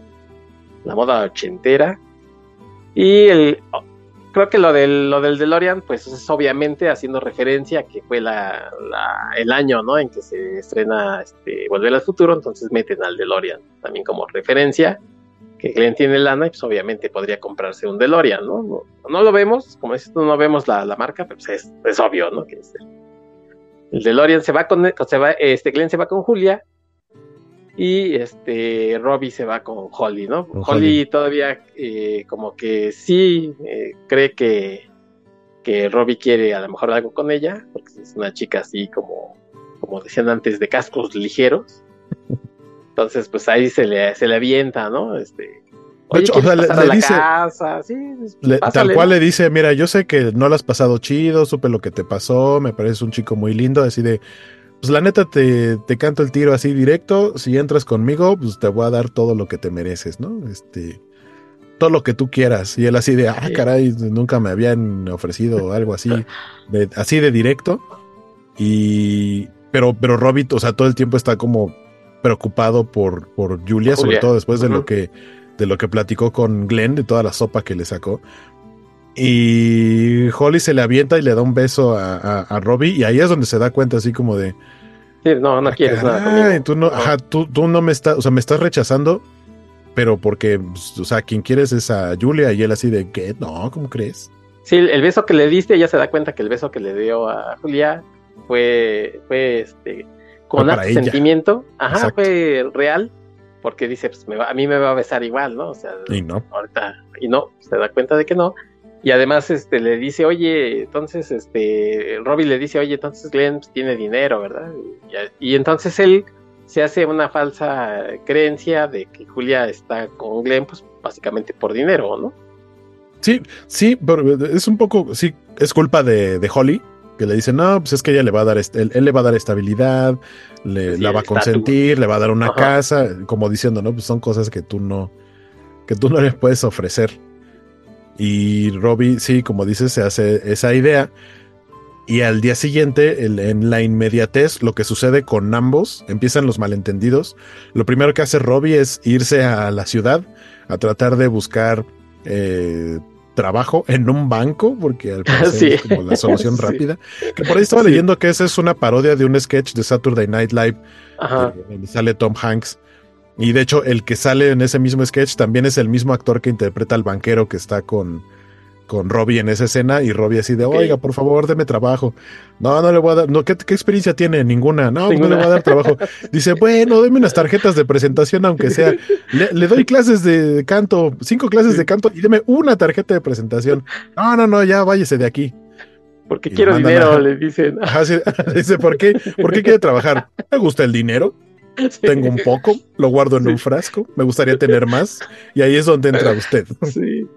Sí, o sea, este es, eh, eh, es, lo que decimos de esta de Adam Sandler, o sea, es chistosón, lo que pasa, pero pues aquí este en toda la película, además como como tiene esta parte simpaticota tierna, no te cae tan mal como según yo como en otras, ¿no? Igual habría que revisitar algunas otras películas, pero sí pues, es un personaje eh, que navega ahí entre la también un poco la inocencia, ¿no? de, de, que es un cantante, pues que no tiene mayor ambición más que trabajar cantando y si pensó algún día tener una banda y salirse, pues como, o sea, salir del pueblo, pues ya lo dejó mucho tiempo atrás.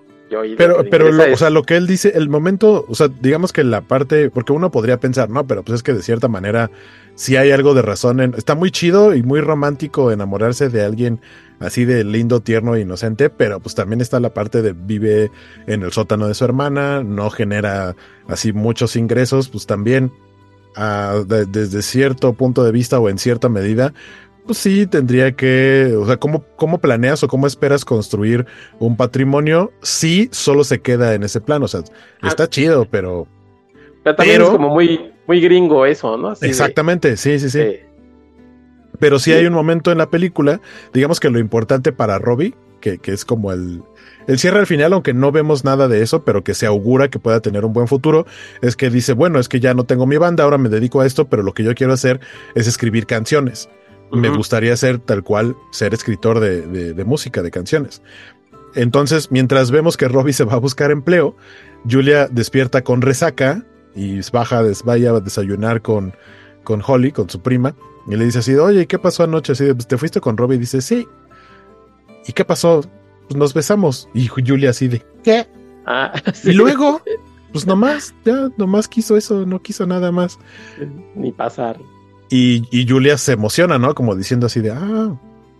Y lo que hace es que eh, le lleva un regalo. Dice, ah, pues va toda emocionada para, para verlo, ¿no? y sabe que ese día y esa hora es cuando le va a dar clases de canto a esta viejita que va a celebrar 50 años de casados con su esposo y quiere aprenderse y cantar muy bien eh, una canción, la de Till There Was You, que creo que es un musical. Este, y, bueno, fue más famosa que los Beatles. Y este, y sabe que ese día y esa hora tendría que estar ahí porque ella incluso los acompañó alguna vez. Le tocó comerse las albóndigas con las que le pagaba la viejita las clases a Robbie. Ajá, Rosie se llamaba la viejita. Eh, y llega a decir, oye, viejita, ¿está aquí Robbie? No, es que ya me dijo que ya no iba a poder. Se fue a buscar chamba a la ciudad que porque tiene que hacer, este, generar patrimonio y no sé qué. Y dice, bueno, pues entonces lo espero. Va a su casa y lo está esperando ya cuando llega Robbie con el fracaso de haber ido a buscar empleo al banco en la ciudad. Eh, la ve y ella así de, ah, pues este, te traje un regalo. Y ahí es donde empiezan a platicar así de, pero oye, ¿qué fuiste a la ciudad? No, pues es que fui porque pues ya no, ya no puedo nada más vivir de hacerle favores a la gente y andar cantando en las fiestas. Pues necesito lana y necesito pues, comprar una casa. Y Julia le dice, pero pues es que ese no eres tú, o sea, no es, no es lo que yo sabía que tú querías. Y él le contesta, pero es lo que tú quieres, ¿no? O sea, ¿qué me dices de ti? Tú, este, pues por eso te vas a casar con Glenn, ¿no? Él te va a dar todo eso. O sea, por eso te vas a casar y pues Julia así de, me estás diciendo capitalista, avariciosa, este, materialista. De hecho, por ahí medio frasean el de Material Girl de Madonna. Material Girl, or boy, hablando de él. Dice, sí, pues la neta sí soy. Y obviamente Julia se enoja y así su, su, regalito lo manda a volar. Y era un paquete de hojas que ella había mandado a hacer con el nombre de Robbie, que era así, de, decía eh, canción escrita por, o letras, letra escrita por Robbie Hart. Letra, dice letra y música. Letra y música, sí. Hart, by Robbie Hart. Que, que, además, años después, Drew Barrymore hizo una película que se llamó así, ¿no? Este. Bueno, no se llama, en inglés creo que no se llama así, pero le pusieron música y letra, creo, con este con Hugh Grant, si mal no recuerdo. Esa no la he visto para que ves. Ah, sí, este, y en ese, en ese, en esas hojas son pues para que escriba sus canciones. canciones. Y este, pues vamos a escuchar otra rolita para venir a hablar ya del, de la recta final de la película. Vamos a escuchar eh, Do You Really Want to Hurt Me, que es una canción de Culture Club, que hay en Culture Club cantaba Boy George y que la película, pues obviamente el personaje de Alexis Arquette, este, que decíamos que es como un homenaje a Boy George, se llama George, casi, casi al principio de, la película, cuando Robbie se toma un segundo de descanso, le dice, pues canta tú, ¿no? Entonces empieza a cantar esta canción, toda la gente así de, ¿qué onda? ¿Por qué? ya, que, que venga a cantar el bueno. pero aparte, la, pero es que la primera es como de ahora le está cantando esta canción pero resulta que se acaba la canción y el otro no ha regresado. Y dice, así de, pues otra vez, chavos. Y dice, ah, tengo que decirle que se aprenda otra canción. y ya, fin, o sea, ya cuando la gente le escuchó varias veces y ya le están gritando de cosas, ¡bu, bájate! Y bueno, entonces vamos a escuchar eh, you, really, you Really eh, Want to Hurt Me. Y regresamos para seguir platicando del cantante de las bodas mejores, el final Saquen sus pañuelos porque si está para chillar final. Ah, qué linda es la vida. Regresamos.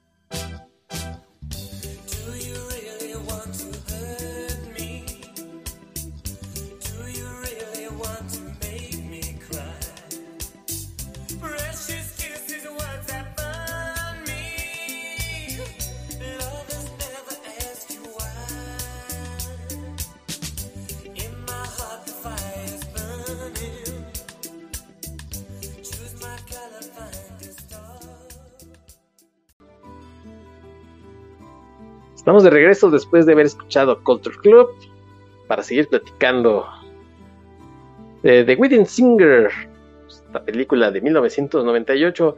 Levanten la mano el que la haya visto en el cine. Ahora, ahora bájela porque. Del ataúd. Sí. no, no es cierto.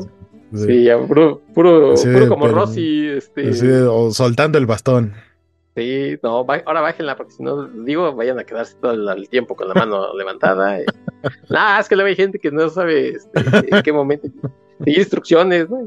Pues, ya me dijo, pero ¿quieres la bajo? ¿Quieres la bajo? bueno, entonces resulta que, que ahí tienen su primera pelea, este, Robbie y Julia. Y él este, pues, se va, ¿no? A un bar. Ah, bueno, yo, Julia regresa con Glenn y le dice, oye, ¿te acuerdas que me dijiste que nos, que nos pasáramos en, Las Vegas?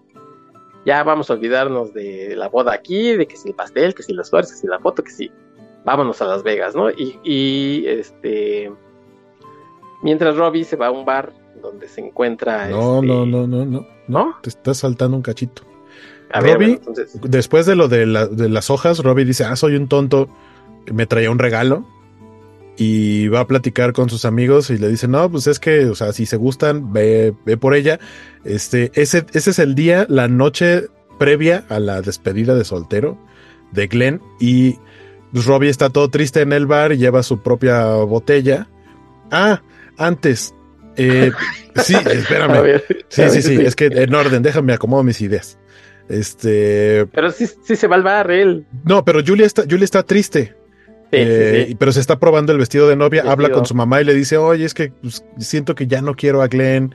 Y le empieza a platicar de Robbie y la mamá le dice, pero ¿cómo te quieres casar? ¿O cómo estás pensando en un cantante de bodas contra el partidazo que es Glenn?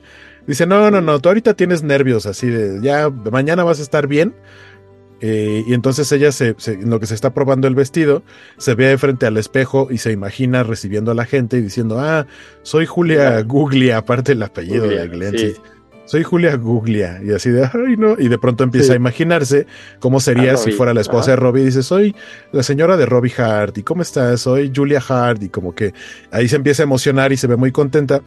Y Robbie va caminando hacia su casa y la ve en la ventana muy contenta con el vestido de novia. Dice, no, pues ya la perdí, esta ya está emocionada por su boda. Y Robbie ya no va por ella, se regresa al bar con sus amigos, bueno, con su mejor amigo y con un señor que andaba por ahí. Se encuentran ahí. Viejito. Y llega, pero él ya con una botella y les dice el cantinero, no, esa no la puedes tomar aquí adentro, váyanse allá afuera. Y se van al callejón a entrarle a la botella.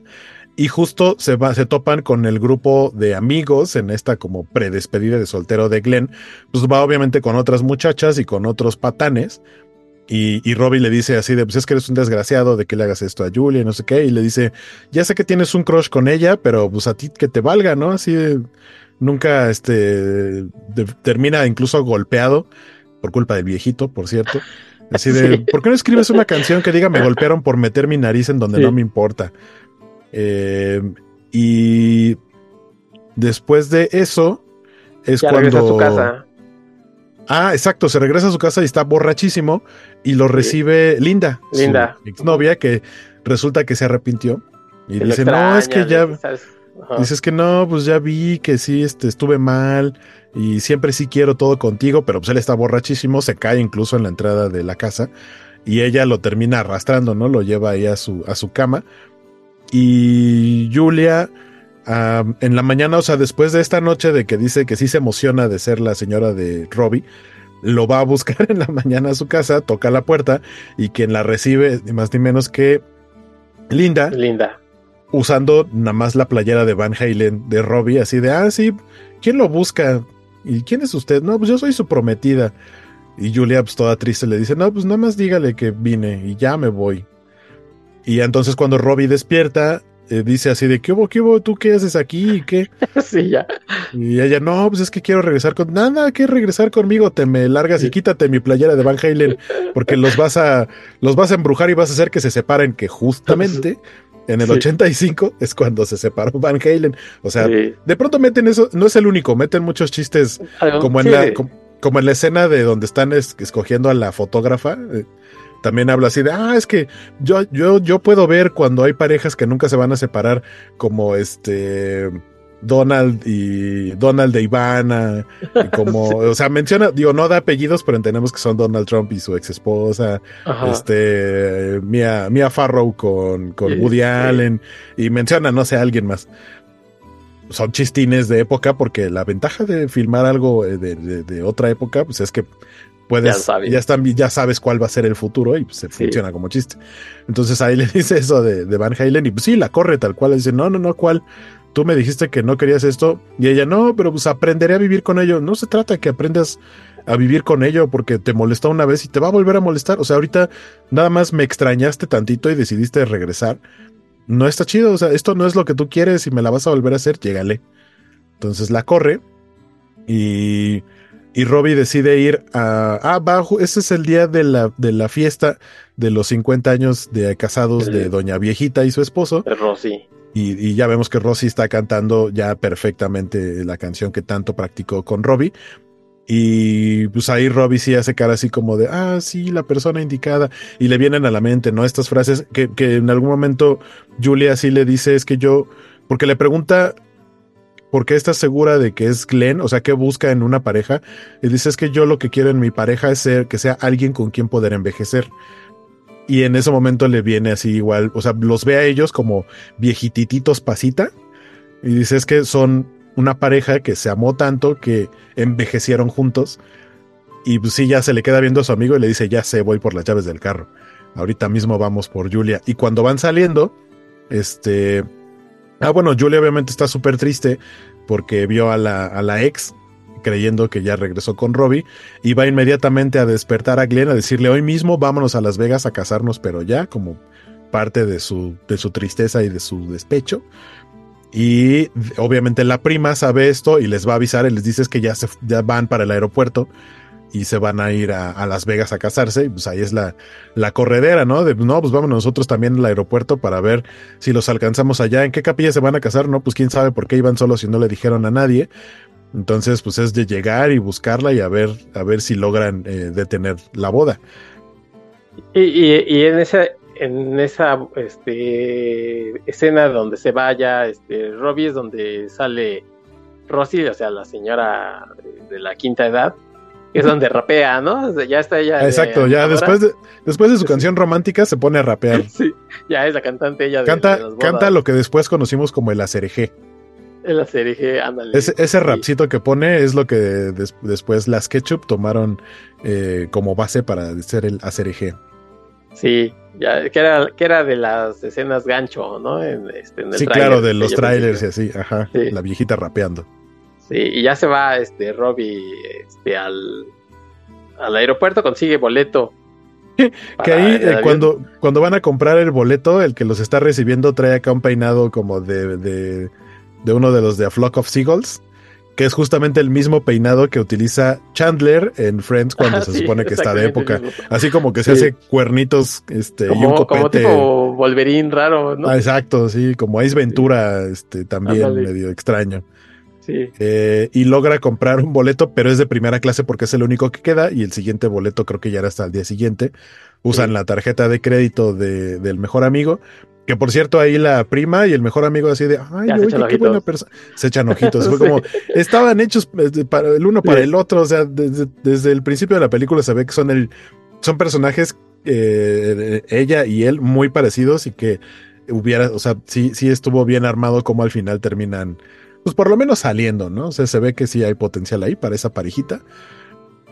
Cuando, en la escena, cuando están en la cantina, este, Robbie le dice, no, es que ahora ya pues, quiero ser como tú, quiero así de usar a las mujeres y, y- y ya no este, andar tristeando. Y él, y él le dice a su amigo, es que no, no soy feliz. O sea, la neta es que ahorita yo lo único que quiero es alguien que me abrace y que me diga que todo va a estar bien. Y llega el viejito a abrazarlo. No te Sí. preocupes, todo va a estar bien.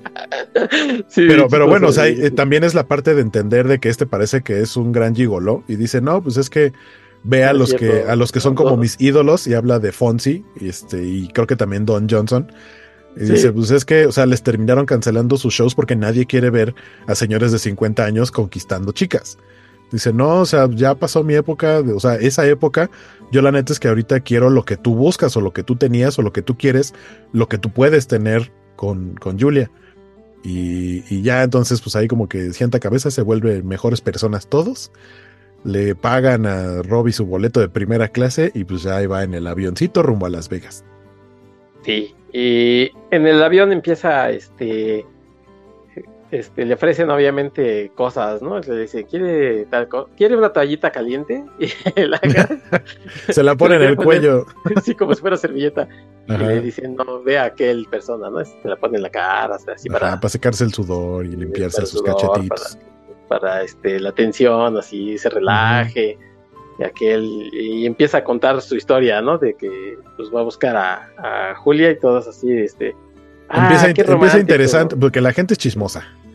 Sí. Y es una señora escucha y dice, ay, qué romántico. Y de pronto ves y ya está toda la clase de premier sentados alrededor de él escuchando Sí, su historia de amor. Y, ahí- y ahí es donde aparece Billy Idol, ¿no? Que este, Billy Ya Idol había en su cameo. Ah.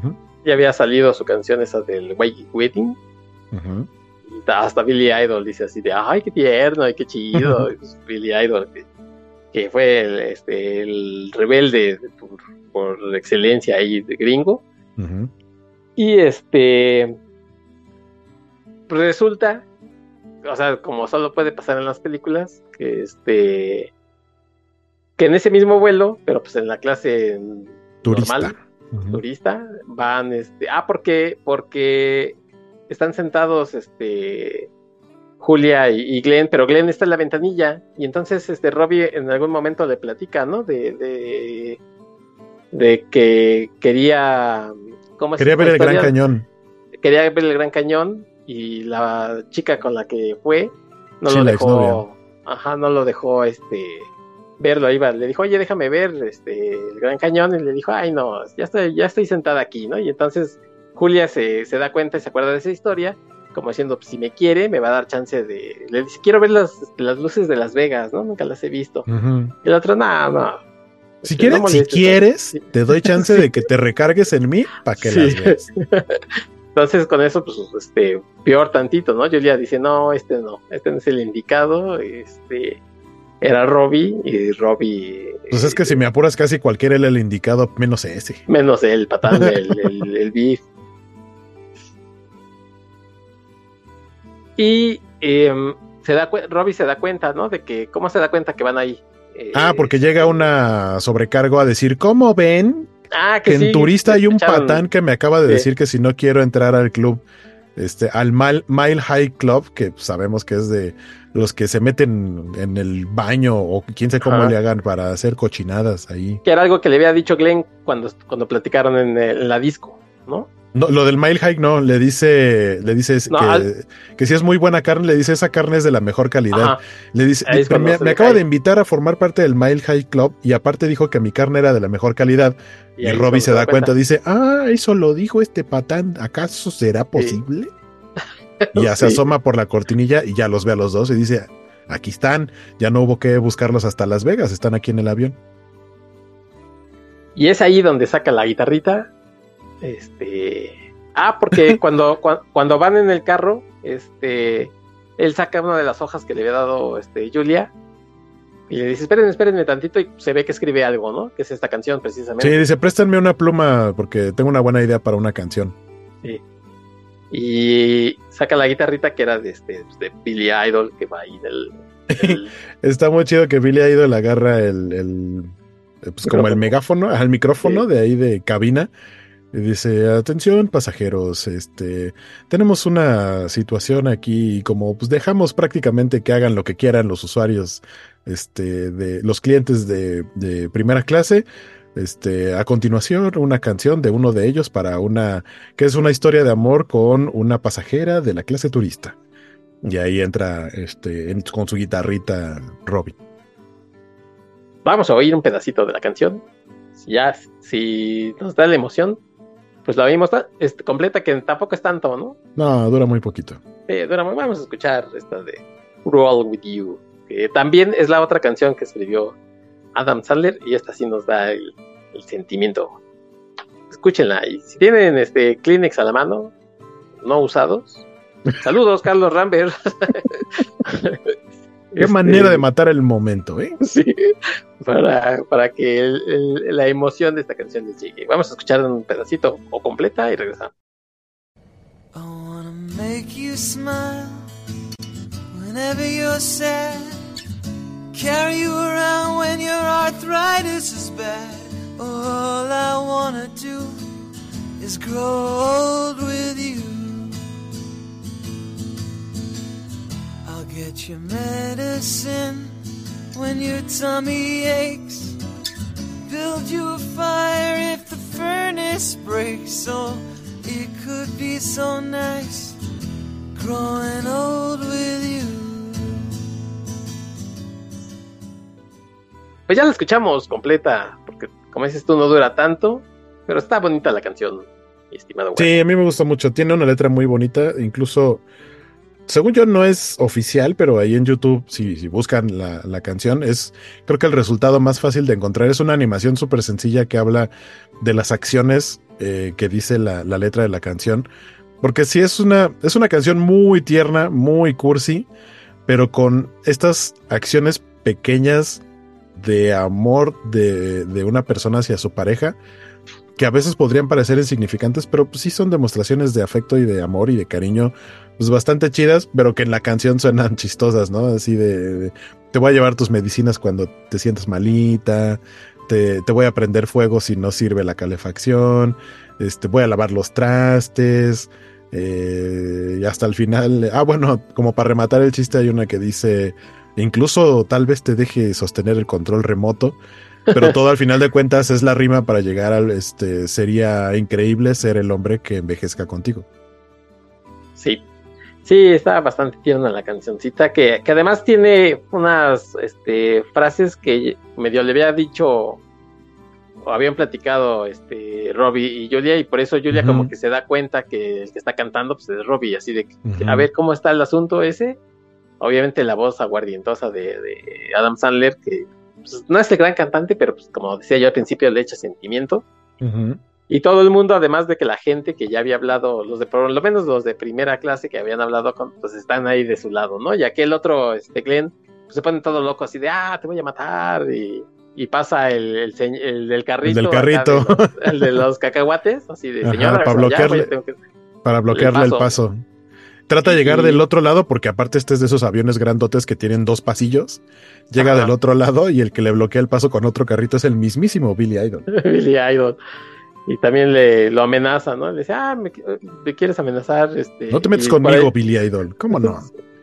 y la sobrecarga lo termina encerrando en el. Baño. No, se para por ahí un, este, un fan de Billy Idol, uno así grandote. Ah, ese es un luchador. No, no lo ubico porque es de, de, como de época, pero ese es un luchador sí. de. Como, sí, no, no sé si WWF o algo así. Y lo, lo, terminan haciendo hacia atrás, hacia el baño, pues lo encierran, ¿no?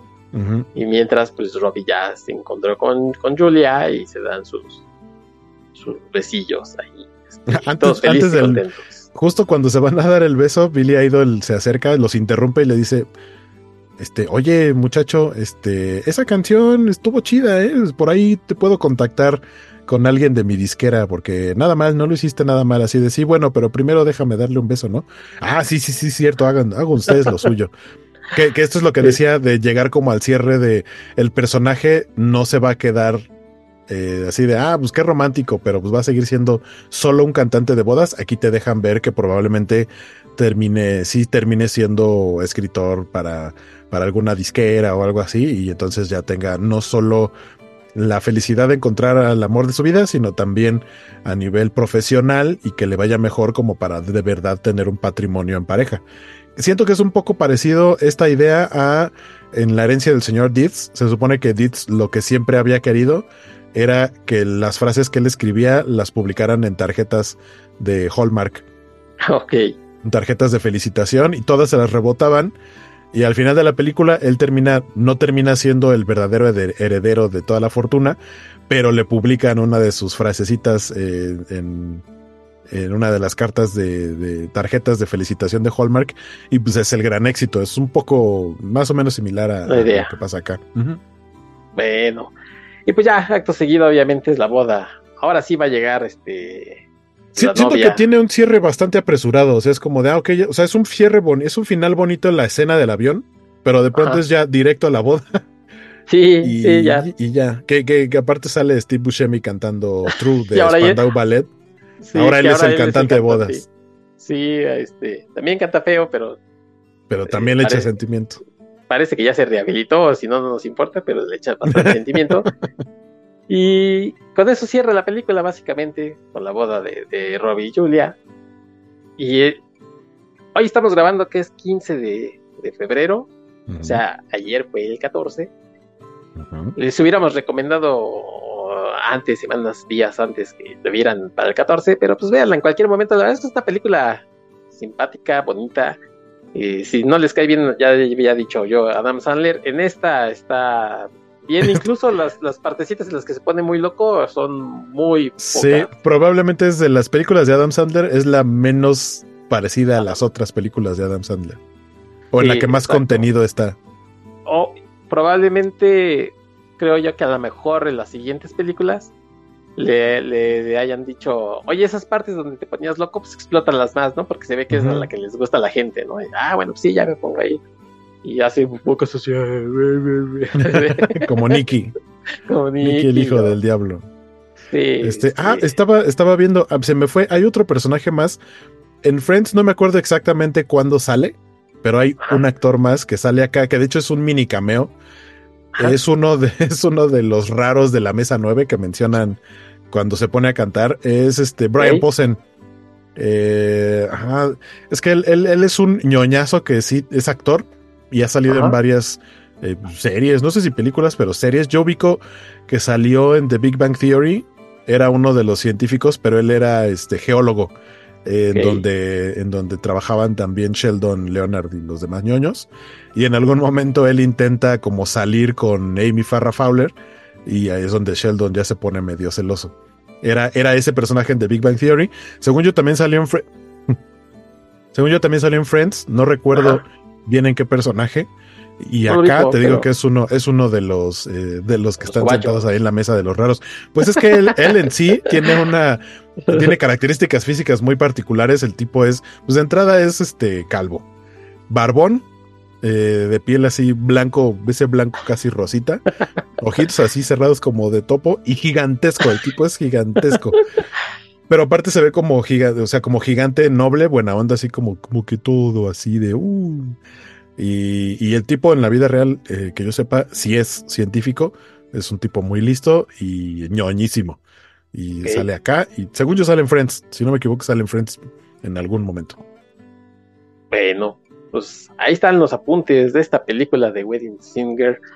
Eh, si tienen chance, vean también, ya les recomendamos la otra que tienen juntos, este, 50 First Dates la otra no, todavía no se las recomendamos porque tú has visto creo que pedacitos dijiste ahorita y la de Blended y yo nunca la he visto. Pero tienen bastante buena química, ¿no? Este, Adam sí, sí, sí, sí. Eh, empatan bastante bien en personalidad. Este, ah, y una más que también leí que me pareció bastante interesante, sobre todo por conexiones ñoñas. Eh, para llegar al resultado final del guion, sobre todo en el desarrollo del personaje de Julia, y las escenas de romance, quien le metió más mano al guion ahí fue ni más ni menos que nuestra querida princesa, Leia, descansa en paz, Carrie Fisher. Ella fue la que, la que como que, digamos, le metió su upgrade, le metió mano al guion. Dice la nota que leí, alrededor de seis meses estuvo trabajando en el guion. Y la recomendación principal que le dio a, a los escritores y al director es para este tipo de películas o para esta película en particular, haz que tus personajes femeninos sean más inteligentes y mejora tus escenas de romance. Y, o sea, Julia, dentro de todo lo inocente y boba que se pueda ver, sí no podría decir que es un personaje, no es, no es una persona tonta. Es, es bastante lista, bastante perceptiva. Eh, y más bien como que le cuesta trabajo, eh, eh, se deja llevar más por la parte sentimental y hay, muchas veces que, muchas personas son o somos como llamarle corazón de pollo, que atendemos más a veces a, lo que sentimos que a lo que pensamos, siendo que así es el personaje de Julia y me gusta mucho. Al final de cuentas, muchas gracias a, Carrie Fisher por, por haberle metido mano al guion y que quedara este resultado tan bonito.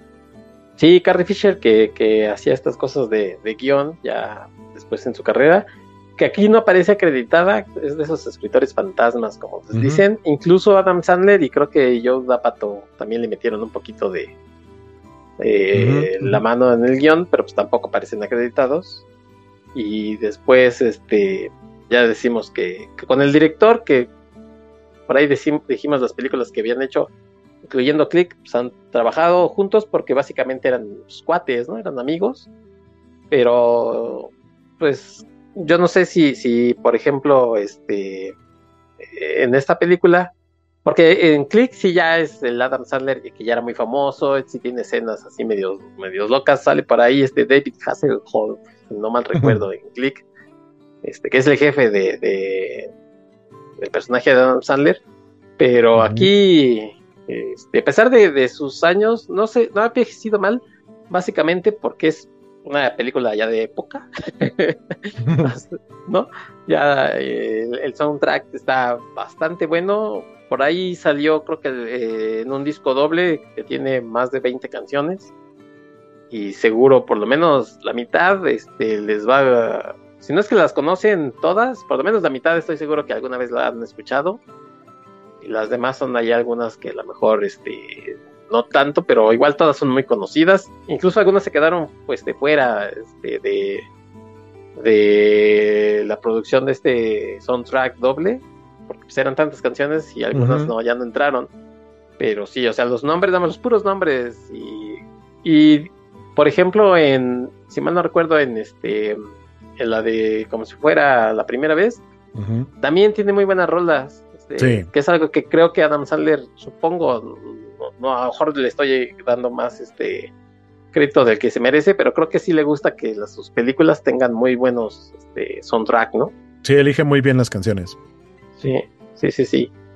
Entonces, si, si no es por una cosa, por otra, puede ser por la música, por la historia, este, por la química entre Adam Sandler y Drew Barrymore, creo que vale bastante la pena que le echen una mirada.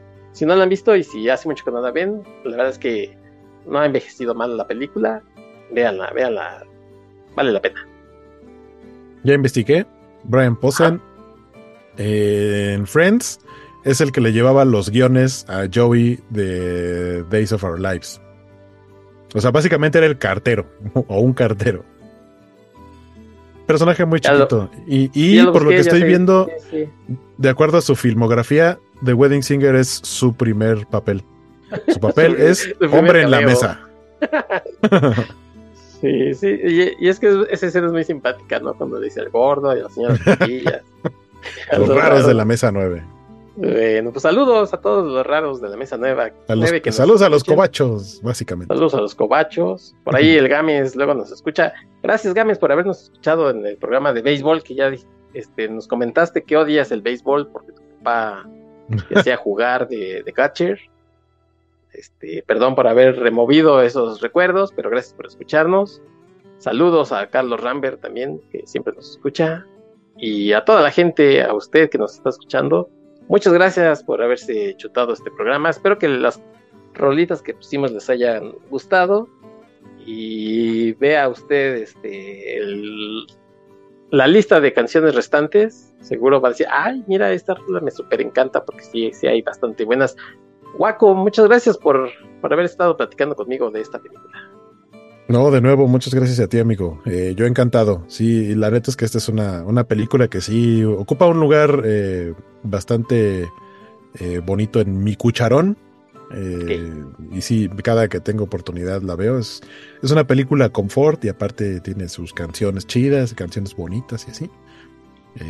y sí, de, de, las demás, sí, yo recomendaría de Adam Sandler las, las que tiene con Drew Barrymore. Probablemente esta sea la mejor, pero, pero sí, las demás también están bonitas. Somos ñoños, pero también tenemos nuestro corazoncito romántico, así es que no será la última vez que traigamos alguna comedia romántica, porque también nos gustan y nos gustan bastante. Esto fue para empezar, para empezar, este, calentar motores. Si ustedes tienen alguna eh, película especial romanticona, pues díganos, compártala con nosotros, igual la podemos platicar. Eh, amigo, ¿dónde te escuchamos? Ya está, ahora sí ya estás normal con, la covacha, este, o todavía no. Sí, en el programa de videojuegos eh, de cada 15 días, porque lo alternamos, eh, por lo menos ahorita está el Club Comiquero de Lectura, también los lunes a las 8 de la noche hablan del Comic Bone de Jeff Smith. Y cuando no están ellos, estamos eh, Jorge González y un servidor hablando de videojuegos en las ñoñoticias gamer o las cobochoviticias porque originalmente hubo un programa de videojuegos que era los sábados cuando había pandemia y la gente no tenía nada que hacer en sábados. Teníamos un programa que era Cobocho Bits y digamos que estas ñoñoticias gamer fueron como la extensión o lo que quedó de ese, de ese programilla. Acá hablamos de noticias, en el otro hablábamos como de videojuegos en general, atemporal, un poquito como tu formato de archivos temporales, pero de videojuegos. Eh, pero ahora ya es tal cual de noticias. Lo que salga de noticias en dos semanas es lo que platicamos allá. Y pues ya de, de, de momento es todo porque, como les decía, no hay todavía series para hacer covacharlas, pero seguramente ahí estaremos regresando. Y cuando el señor Tobalín, les digo una vez más, eh, se digne en hacer un programa con un tema que yo, del cual yo pueda platicar, estaré de vuelta en el poderoso podcast Comicase. Eh, que por cierto, ahorita que estamos grabando, están transmitiendo en vivo y me enteré apenas. Ah, no, estoy por, no estoy porque no quiera, sino porque no avisó. Ay, qué barbaridad con el señor Jorge Tobalín. Saludos también a Jorge Tobalín, que en el, en el, programa pasado que estuvieron hablando de unos cómics de Batman, una cosa así. Sí. Estaba el señor Maggie y estaba Dan Lee, que también se ha dado sus vueltas por aquí.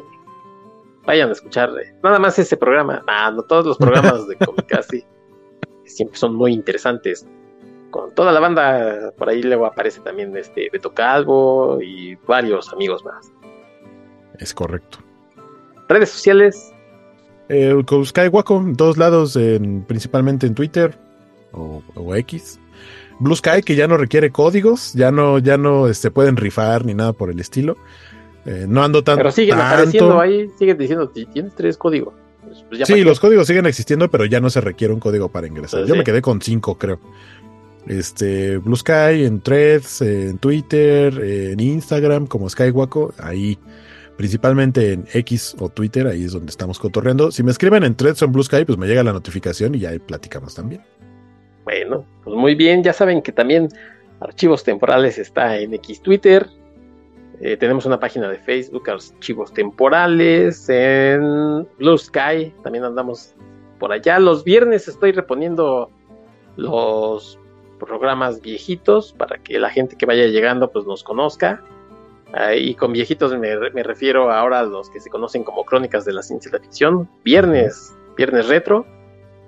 Y también si nos quieren dejar comentarios, si nos quieren este, compartir cuáles son sus películas románticas, comedias o no, favoritas, pues lo pueden hacer en en Evox o en Spotify, ahí los estaré leyendo. Muchas gracias a toda la gente que se pone en contacto con nosotros y a los que no, no sean tímidos también mándenos saludos.